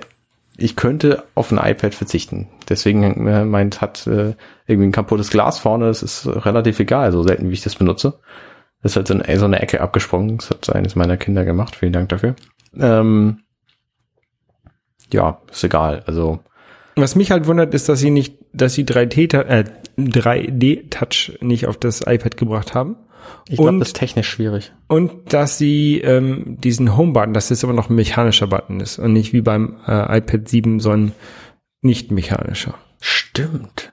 Also das hätte ich jetzt erwartet, dass das kommt. Ja, Ansonsten- wobei, wobei du auch sagen musst, dass so ein iPad wahrscheinlich nicht so eine so eine Wasserdichtigkeit braucht wie so ein iPhone. Nee, aber da, einfach um, um die Anzahl der Teile zu verringern oder auch gleich zu halten innerhalb der Produktionslinien, hätte ich gedacht, dass sie es harmonisieren. Ja, stimmt, das stimmt. Ähm, ich habe ja noch das iPad Air 2, Genau. mit dem ich eigentlich auch sehr glücklich bin, bis auf diesen Touch-ID-Sensor. Ich habe mich, als ich, als ich mein, mein äh, iPhone 6S bekommen habe, habe ich mich so drüber aufgeregt, dass der Touch-ID-Sensor zu schnell ist, dass ich den immer aus Versehen auslöse. Ja. Ähm, und jetzt ist mir der am iPad Air 2 ist mir der jetzt zu langsam. Also da hätte ich gerne harmon harmonisch schnelle äh, Dinger. Ich habe an, an meinem iPad eher keinen Touch-Display-Sensor, der ist mir auch nicht zu langsam. Kannst du ausmachen, dann hast du das gleiche Feature. Ja, dann muss ich immer meinen Code eingeben, ne? Richtig, das ist der Haken. Das will ich auch nicht. Naja, gut. Neue dein, Macs haben sie iPad, voll. dein iPad Air 2 kann immerhin ja die ganzen, die ganzen Multitasking-Geschichten. Das kann ja zwei Apps parallel anzeigen und so. Das kann mein Air eben noch nicht. Ja, Nicht mehr. ja. Wie auch immer. Aber es wird noch weiterhin unterstützt. Das iOS 11 läuft auch auf dem Air, deswegen gibt es auch Sicherheitsupdate und ich habe leider keinen Grund abzudaten. Ich auch nicht. Also ich hätte gerne diesen Stift, glaube ich, manchmal, ähm, um mal irgendwie so, so ein Sketch zu machen, also das ist tatsächlich um zu zeichnen oder um, um Fotos zu, nachzubearbeiten. Mhm. Aber der Tischstift ist mir tatsächlich auch, das ist mir alles zu teuer da. Also für die drei Mal, wo ich den dann benutzen würde, ist mir das zu teuer. Ich hätte vor allem gerne die viel, viel besseren Lautsprecher von dem iPad Pro. Ja, Mein iPad ist immer auf stumm eigentlich. Ja, meins, ich, ich höre halt ab und zu in der Küche mit meinem Musik und da hätte ich halt lieber bessere Lautsprecher. Da hilft ein Sonos. Da hilft vielleicht ein Sonos, ja, oder das, wo wir später auch noch zukommen. Jetzt kommen wir erstmal zu neuen Macs. Genau, also was Apple gemacht hat, ist die äh, MacBooks und MacBook Pros, also äh, zum Beispiel das 13 Zoll, was ich jetzt hier auch vor mir stehen habe, zu verbessern, einfach einen, neuen- neuen Prozessor einzubauen, KB Lake. Genau. Ich, ver- ich tatsächlich, ich verstehe ja diese ganzen Intel-Sachen nicht, wie, was jetzt KB Lake und was dann noch so ist. Also Die werden immer kleiner und das ist die aktuelle Ja. Generation. So, das Ja. ist es. ja, genau, die werden, die werden, äh, mal werden sie kleiner, mal werden sie besser, mal werden sie kleiner, mal werden sie besser. Das ist ja so ein, so ein Tick-Tack eigentlich immer gewesen. Hat, haben sich jetzt auch, hat sich bei, bei Intel jetzt auch verändert, glaube ich. Jetzt ist immer so einmal kleiner, zweimal besser, einmal kleiner, zweimal besser. Mhm. Ähm, auf jeden Fall äh, diese, diese Namen KB Lake und keine Ahnung, was dann noch so gab, Sandstorm und Ach, ist egal. ich kann mir das nie merken, was jetzt gut ist. Ähm, auf jeden Fall, ja, da haben sie noch neu rausgebracht. Ähm, einen neuen iMac haben sie rausgebracht oder die haben generell die iMacs verbessert. Also äh, Die haben sämtliche Macs haben sie aufgerüstet, abgesehen von Mac Mini. haben sie Mac Pro auch aufgerüstet? Nee, natürlich nicht. Ja, tatsächlich, das sogar, sogar das, äh, das Schrott-Mac MacBook Air haben sie verbessert. Also Ja, genau. verbessert. Die haben also sämtliche. MacBooks, sämtliche MacBooks, also MacBook Pro, MacBook Air, MacBook ohne Bezeichnung haben sie verbessert. Ja. Ähm, Bei, bei, bei Gruber haben sie, als, als, als John Gruber, ähm, Craig Federighi und, und ähm, wer war der denn noch? Also als er die angesprochen hat darauf, ähm, dass sie ja sogar das MacBook Air ähm, schneller gemacht haben, haben die gesagt, ja, wir, da haben wir ein paar Mega, Megahertz mehr in die Box gepackt. Das war deren Kommentar dazu. Also die wissen auch selber, dass das Gerät, äh, also man, man konnte aus den Zeilen dazwischen rauslesen oder raushören, dass die dieses Gerät auch eher nicht unbedingt so richtig finden in der, in deren Produktlinie, mhm. Würde ich sagen. Oder das ist den, ich will nicht sagen, dass es denen peinlich ist, weil sie verkaufen es ja immer noch gut genug und das ist ja auch immer dahin der billigste Mac, den du kaufen kannst. Ähm, aber sie wissen schon, dass das Ding, dass man es eigentlich nicht kaufen sollte. Ja. Der einzige Mac auch, den sie verkaufen ohne Retina-Display. Ja. Ich glaube selbst, ich glaube selbst der, der einfachste iMac hat inzwischen Retina-Display, oder? Äh, ja, iMacs haben alle Retina. 4K, 5K iMacs. Nicht so sicher. Ja, doch, doch, doch, doch, doch, Inzwischen, ja, ja. Es gab, es gab eine Zeit Was sie nicht noch, haben, noch was sie tatsächlich nicht haben, der, der, der ganz kleine iMac, den kriegst du noch mit drehender Festplatte. Ah, okay. Ja, schade drum. Ja. Drehende Festplatten überhaupt noch zu verkaufen, ist bedauerlich. Aber gut, ähm, es ist alles schneller geworden und die, ähm, ja, Genau, also tatsächlich der, der, der neue iMac. Der neue iMac oder der äh, verbesserte iMac ist halt richtig viel schneller geworden. Ähm, und zwar ähm, irgendwie 1,8 mal schneller Video editieren, also ungefähr zwei, äh, weil der große iMac, da haben sie glaube ich irgendwas von achtmal schneller gesagt. Du kannst jetzt mehr RAM einbauen. Ja, genau. Dreimal Und- schnelleres Gaming, zweimal schnellere 3D-Grafiken. Ja, genau, die haben jetzt alle irgendwie mehr Gaming-Power-Grafikgeschichten und so Genau. sind irgendwie verbessert worden. Genau. Und die haben halt einen iMac Pro vorgestellt, Genau. was halt echt ein Monster ist. Ähm, vor allen Dingen preislich. ähm, also es geht, es geht bei 5000 Euro los oder 5000 äh, Dollar los. Mhm. Ähm, aber äh, du kannst ihn irgendwie aufrüsten auf bis zu 18 Prozessorkernen oder so. Genau. Der ist auch tatsächlich nicht mehr so nicht so dünn, wenn ich das richtig sehe auf Doch, der hat genau dieselben Aus Ausmaßen. ja, Ja, der genau sieht ein dieselben. bisschen dicker aus. Habe ich auch zuerst gedacht, aber Quellen sagen, sie ist genauso dick. Du kannst auch 128 Gigabyte RAM einbauen lassen, wenn du Bock hast. ist geil. Und bist dann wahrscheinlich bei einem Mac für an die 20.000 Euro. Würde ich mal raten. Ja, es ist ja angeblich auch der äh, powervollste Mac, den sie jemals gebaut haben. Also stär stärker, stärker als der Mülltonnen Mac Pro. Genau. Ähm, ich finde das Ding richtig geil. Ich finde das Ding richtig fragwürdig. Äh, Ja, ich hätte es gerne. Also ich Ja, will's natu- nicht, natürlich, ich, ich will nicht bezahlen, ne? Klar. Aber ich finde das halt richtig geil, das Teil. Ich, natürlich, ich hätte das auch gerne. Wenn, wenn mir mein Chef sagt, hier, du kannst den neuen Mac aussuchen, auf jeden Fall den. So. Ja, nein, natürlich Ähm, nimmt man sich immer das Beste, was man hat. Ich finde, aber ich, will- also ich, ich finde es richtig geil. Ähm, der ist halt Space Gray, was ihn wohl angeblich sehr hübsch macht. Er hat eine, er hat ein neues Keyboard, nämlich ein Wireless Keyboard in Space Gray mit Nummernpad, Genau. was es vorher nicht gab. Also, wir haben irgendwie zehn Jahre gebraucht vom Wireless Keyboard bis zu einem Wireless Keyboard mit Nummernpad. Verrückt. Ja, ich, ähm, da über das Keyboard können wir noch reden. Also diese, bei, bei Mac, Mac, iMac Pro, da sind die ganzen Zubehörteile, also ähm, Maus, äh, Trackpad und äh, Keyboard schwarz. Äh, man kann die aber auch natürlich in, in, in Silber kaufen. In Schwarz kann man sie nicht einzeln kaufen.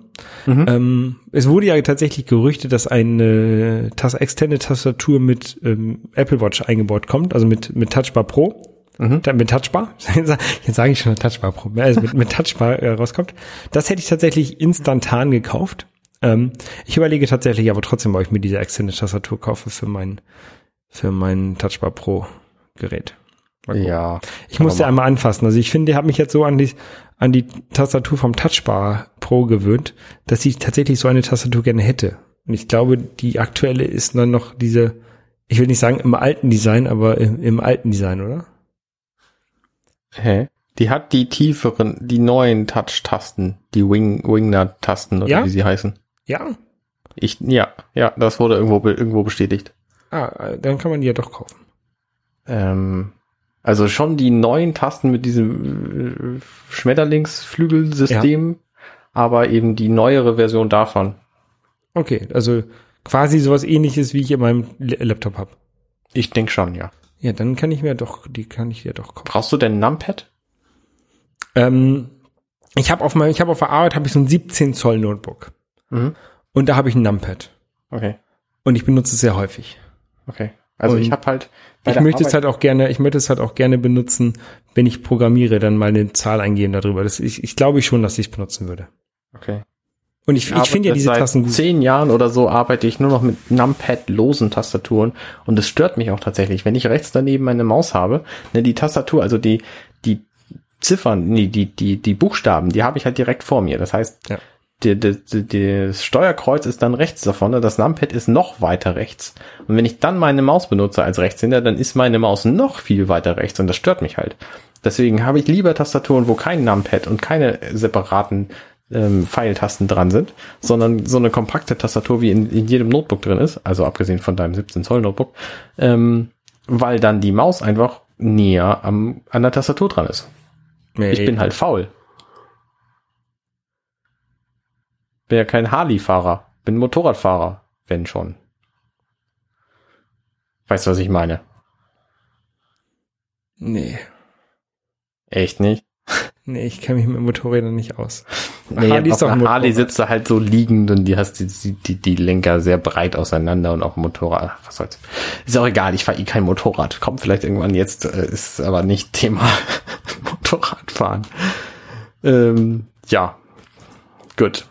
Ähm, Ich sehe gerade auf der Produktseite vom Keyboard steht drin, es hat einen Scissor-Mechanismus und nicht einen Butterfly-Mechanismus.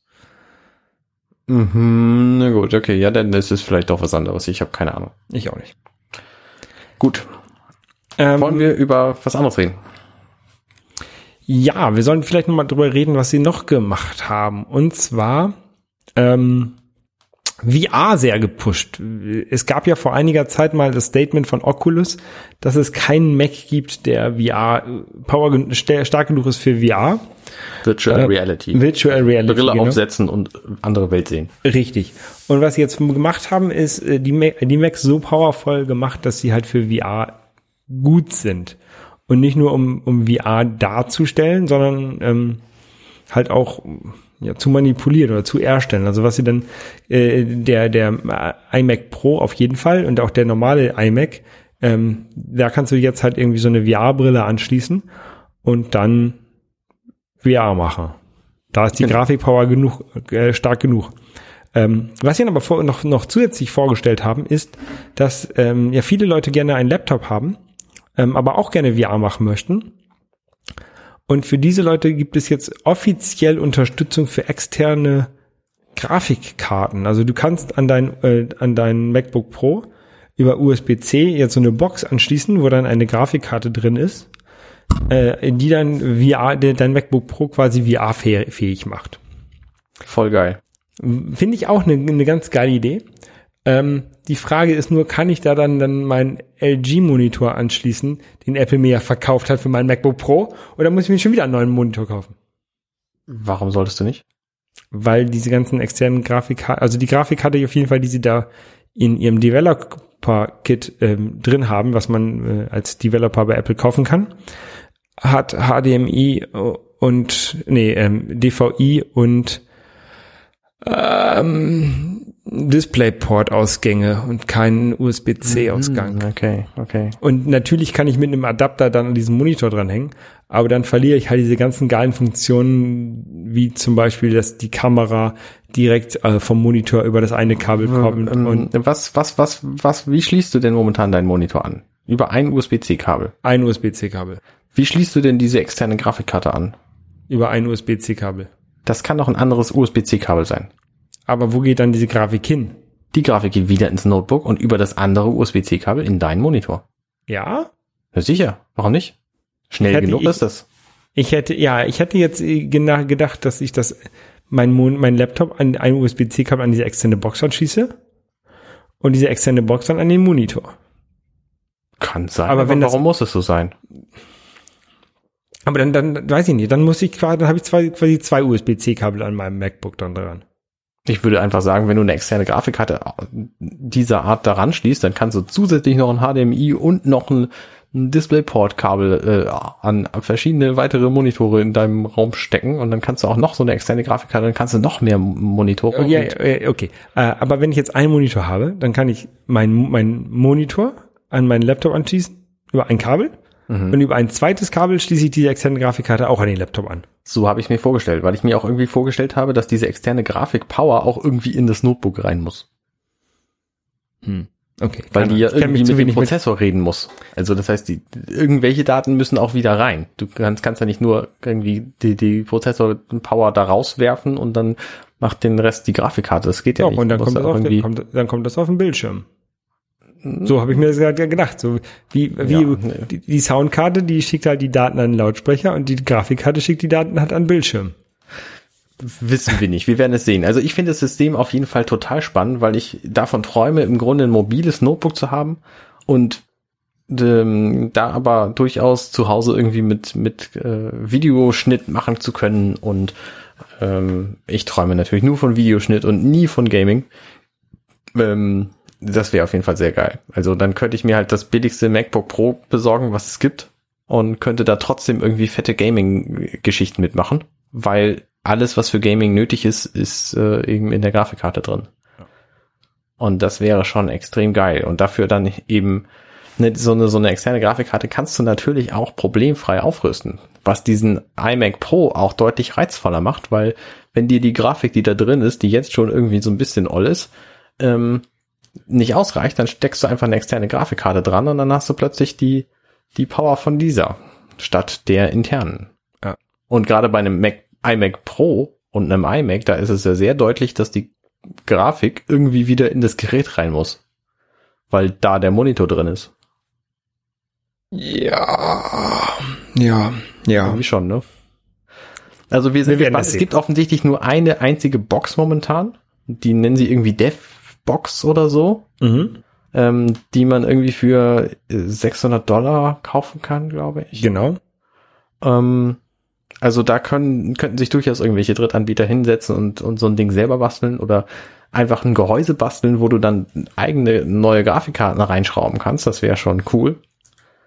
Ähm, und wenn Apple das unterstützt und das für längere Zeit unterstützt, dann ist das tatsächlich eine sehr zukunftsweisende Geschichte, um auch Notebooks am Leben zu erhalten. Also, Also diese Box, die Apple da in diesem Developer-Kit verkaufte, die kommt von Sonnet. Also die kommt nicht von Apple selber. Mhm. Die Grafikkarte ist eine ADM, AMD Radeon RX 580 mit 8 GB Grafikkarte. mhm. Ein Belkin USB-C to 4 Port USB-A Hub und 100 Dollar Gutschein für HTC Vive Headset. Ja, Ja. gut. Ja, gut, so viel dazu. Äh, haben wir alles von dieser Keynote oder fehlt da noch was? Ah, da fehlt doch, glaube ich, noch Punkt Nummer 6, den sie vorgestellt haben. Ah, was war das denn mal Das noch? war irgendwas mit, irgendwas mit Musik, glaube ich. ja, es war der HomePod. Tada, es gibt immer noch Pods, es gibt immer noch neue Pods. Das Podrace ist noch nicht vorbei. Sie haben ein Gerät vorgestellt, das sie HomePod nennen. Und was ist es? Es ist eine mh, wie sag ich mal, ein Kiwi-förmiger Lautsprecher, der Mhm. irgendwie so, ich würde schätzen, 25 bis 35 Zentimeter hoch ist, ähm, rund, Netz außen hat, oben irgendwie eine glatte Fläche, wo auch ein bisschen, ein bisschen Blinkerei drin sein kann. Und es macht Musik. What? Warte, warte, warte, warte mal ganz kurz. What? 800, ach- 889 Euro wollen die für dieses Developer-Kit haben für, in Deutschland. Nö, So, äh, 1, 1 zu 1,5. Von 599 Dollar auf 889 Euro. Alter Verwalter. Ja. Wenn du den neuen Mac kaufst, lohnt es sich vielleicht Ja, einfach in die USA auszuwandern stattdessen. Ja, ich vergesse es, komm. Wegklicken.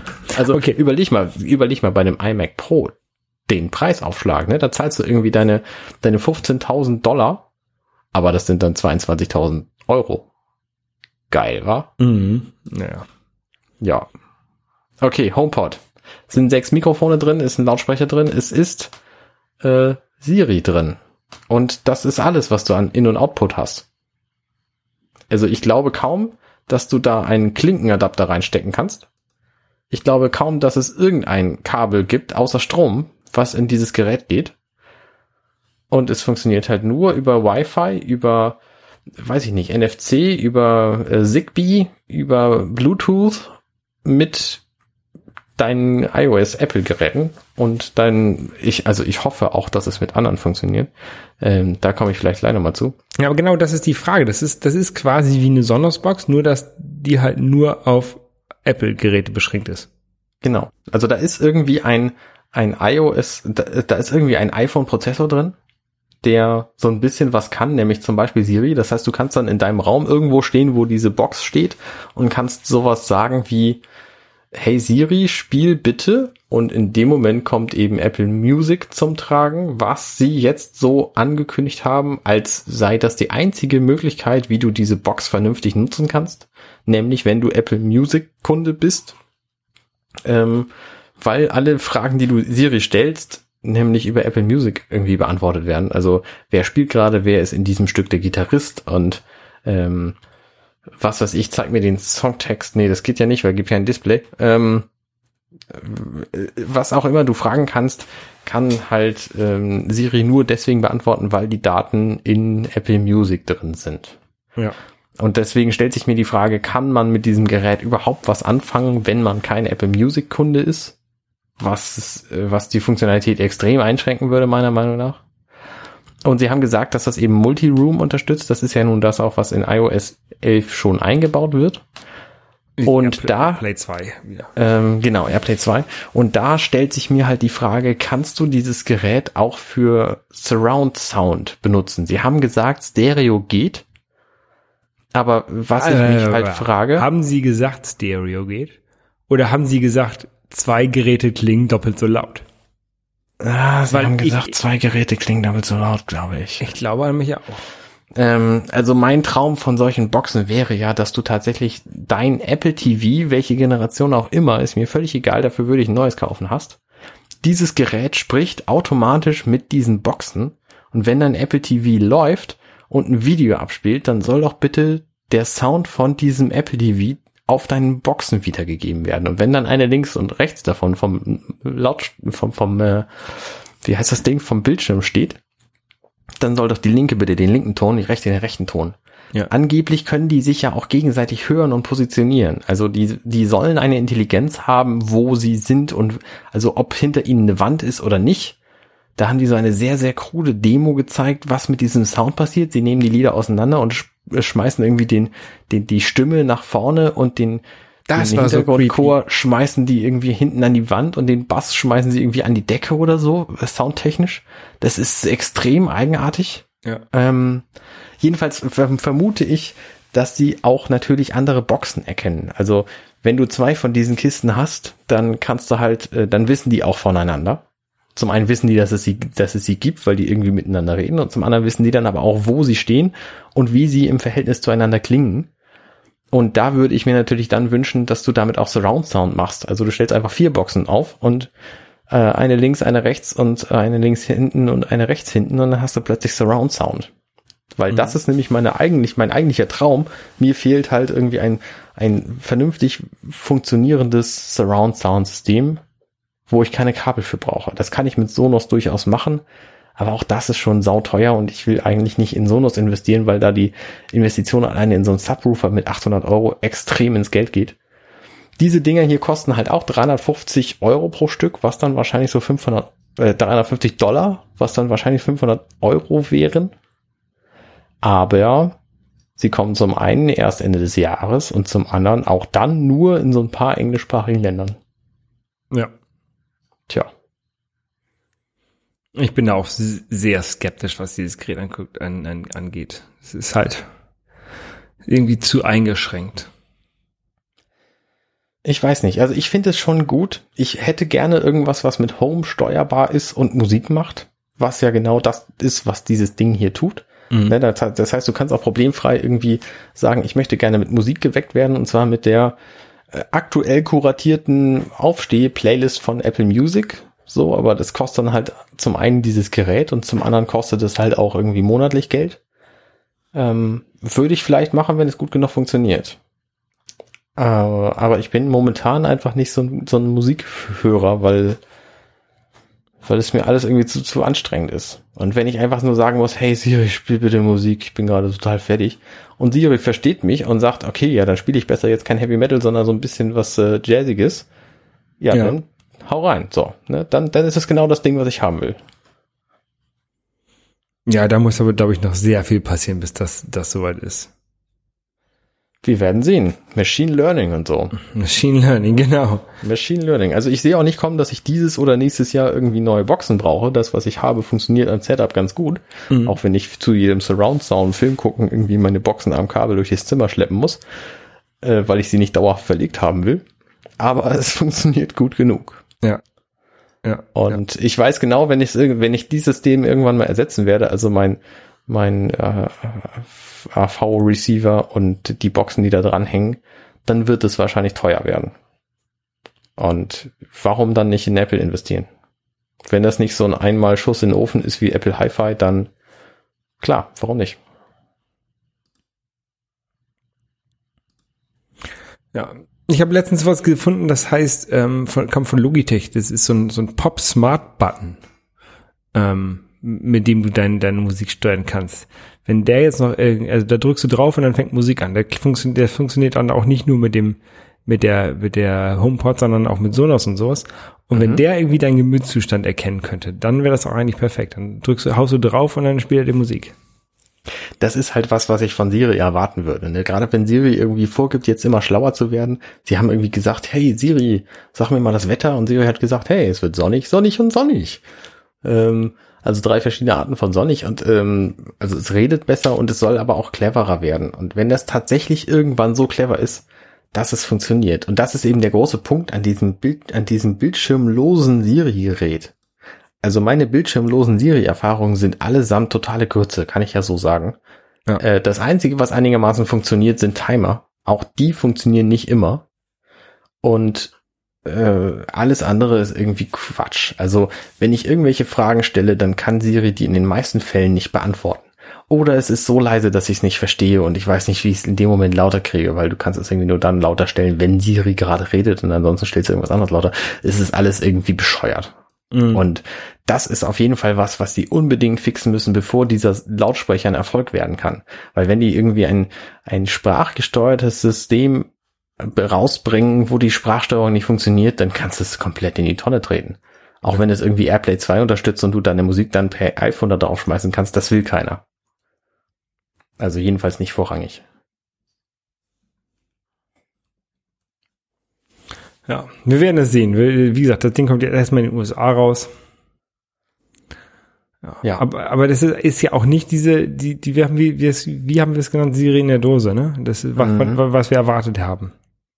Ist ja doch ein schon. anderes Gerät. Ja, Ja, schon. Das ist halt zu diesen Fokus auf Musik, den habe ich halt überhaupt nicht bedacht. Na klar, es ist total logisch, dass Apple so ein Ding rausbringt. Ja, aber es hilft dir nichts, wenn du sagen möchtest, sag mir mal bitte, wie das Wetter ist. Doch, na klar, dann antwortet Siri. Das sind ja Nee, auch alles Dinge. Ich, ich, hab- ich habe es so verstanden, dass diese Siri in diesem HomePod nur Musik macht. Nein, nein, nein, nein, nein. Die kann auch solche Dinge wie Wetter. Das ist ja auch der witzige Teil an diesem Gerät. Die kann solche Dinge wie Wetter. Und die kann auch solche Dinge wie, mach mir eine Erinnerung. Da stellt sich jetzt aber die Frage, wenn in meinem Haushalt mehr als eine Person wohnen, in wessen iPhone schreibt sie denn dann diese Erinnerung rein? Oder in wessen iCloud? Mhm. Macht die da eine Spracherkennung, wie sie das momentan in den iPhones auch schon macht? Und wenn ich da mit meiner sonoren Stimme reinrede, dann ist das was anderes als meine Frau mit Sopranstimme? Das wäre doch interessant. Und, und, Ja. und wenn ich plötzlich irgendwie heiser bin und dann Siri was frage, sagt sie dann, du, die, dich kenne ich nicht, verpiss dich? Also, da ist so viel unklar an diesem Gerät. Ich bin sehr neugierig, wie das wird, wenn es denn dann erscheint. Ja, ich auch. Ich glaube da noch nicht so ganz. Ich weiß es auch nicht. Ich auch nicht. Na gut. Ähm, ja, sollen wir die Keynote abschließen? Ähm, ja, ich glaube, viel mehr gibt's da auch nicht zu sagen. Ne? Nee, ich denke. Also ich, ich glaube, all- alle, die äh, noch mehr von Apple ähm, hören möchten, die sollten sich tatsächlich nochmal hier, und die, die Englisch können, die sollten sich die, die Talkshow anhören. Das ist, glaube ich, sehr, sehr aufschlussreich, wenn man so ein bisschen ähm, zwischen den Zeilen hört. mhm. Ähm, und ansonsten, keine Ahnung. Ja, das war das. Es ist natürlich Juni und in jedem Juni ähm, ist nicht nur die WWDC das spannende Event, sondern in der kommenden Woche ist E3. Das heißt, wir werden auch zu wahnsinnig vielen Videospielen neue Informationen kriegen. Was mich als Nintendo-Fan natürlich am meisten interessiert, ist das, was Nintendo macht. Die haben eine Nintendo Direct angekündigt, ähm, wo sie wahrscheinlich zur Switch alles Mögliche vorstellen werden. Mhm. Ich bin sehr gespannt. Bislang ist, äh, hat die Switch für mich keinen wirklichen Kaufgrund. Denn Zelda kann ich auch auf der Wii U spielen und ähm, ja, ansonsten gibt's halt nichts, was mich da irgendwie reizt. Arms, was jetzt gerade promoted wird, reizt mich nicht furchtbar und Splatoon 2 ist auch nicht so meins. Ähm, Ach, überhaupt Multiplayer, Multiplayer-Shooter und so, ähm, weiß ich nicht. Also mich reizen halt so Spiele wie Mario Kart, das gibt's jetzt natürlich, das finde ich schon ziemlich interessant, aber das gab's halt auch für die Wii U schon und ich habe es dafür nicht gekauft. Also so spannend kann ich es offenbar nicht finden. Ich hoffe, dass da, ähm, dass da um Weihnachten rum irgendein sehr, sehr cooles Bundle kommt mit neuen Farben. Die würden mich überzeugen. Also, wir können gespannt sein, was da nächste Woche vorgestellt wird. Ich denke, da werden wir viel nächste Woche drüber reden. Genau. Dann ähm, bis zum nächsten Mal. Bis zum nächsten Mal. Tschüss. Ciao. Oh, muss auch Stopp drücken.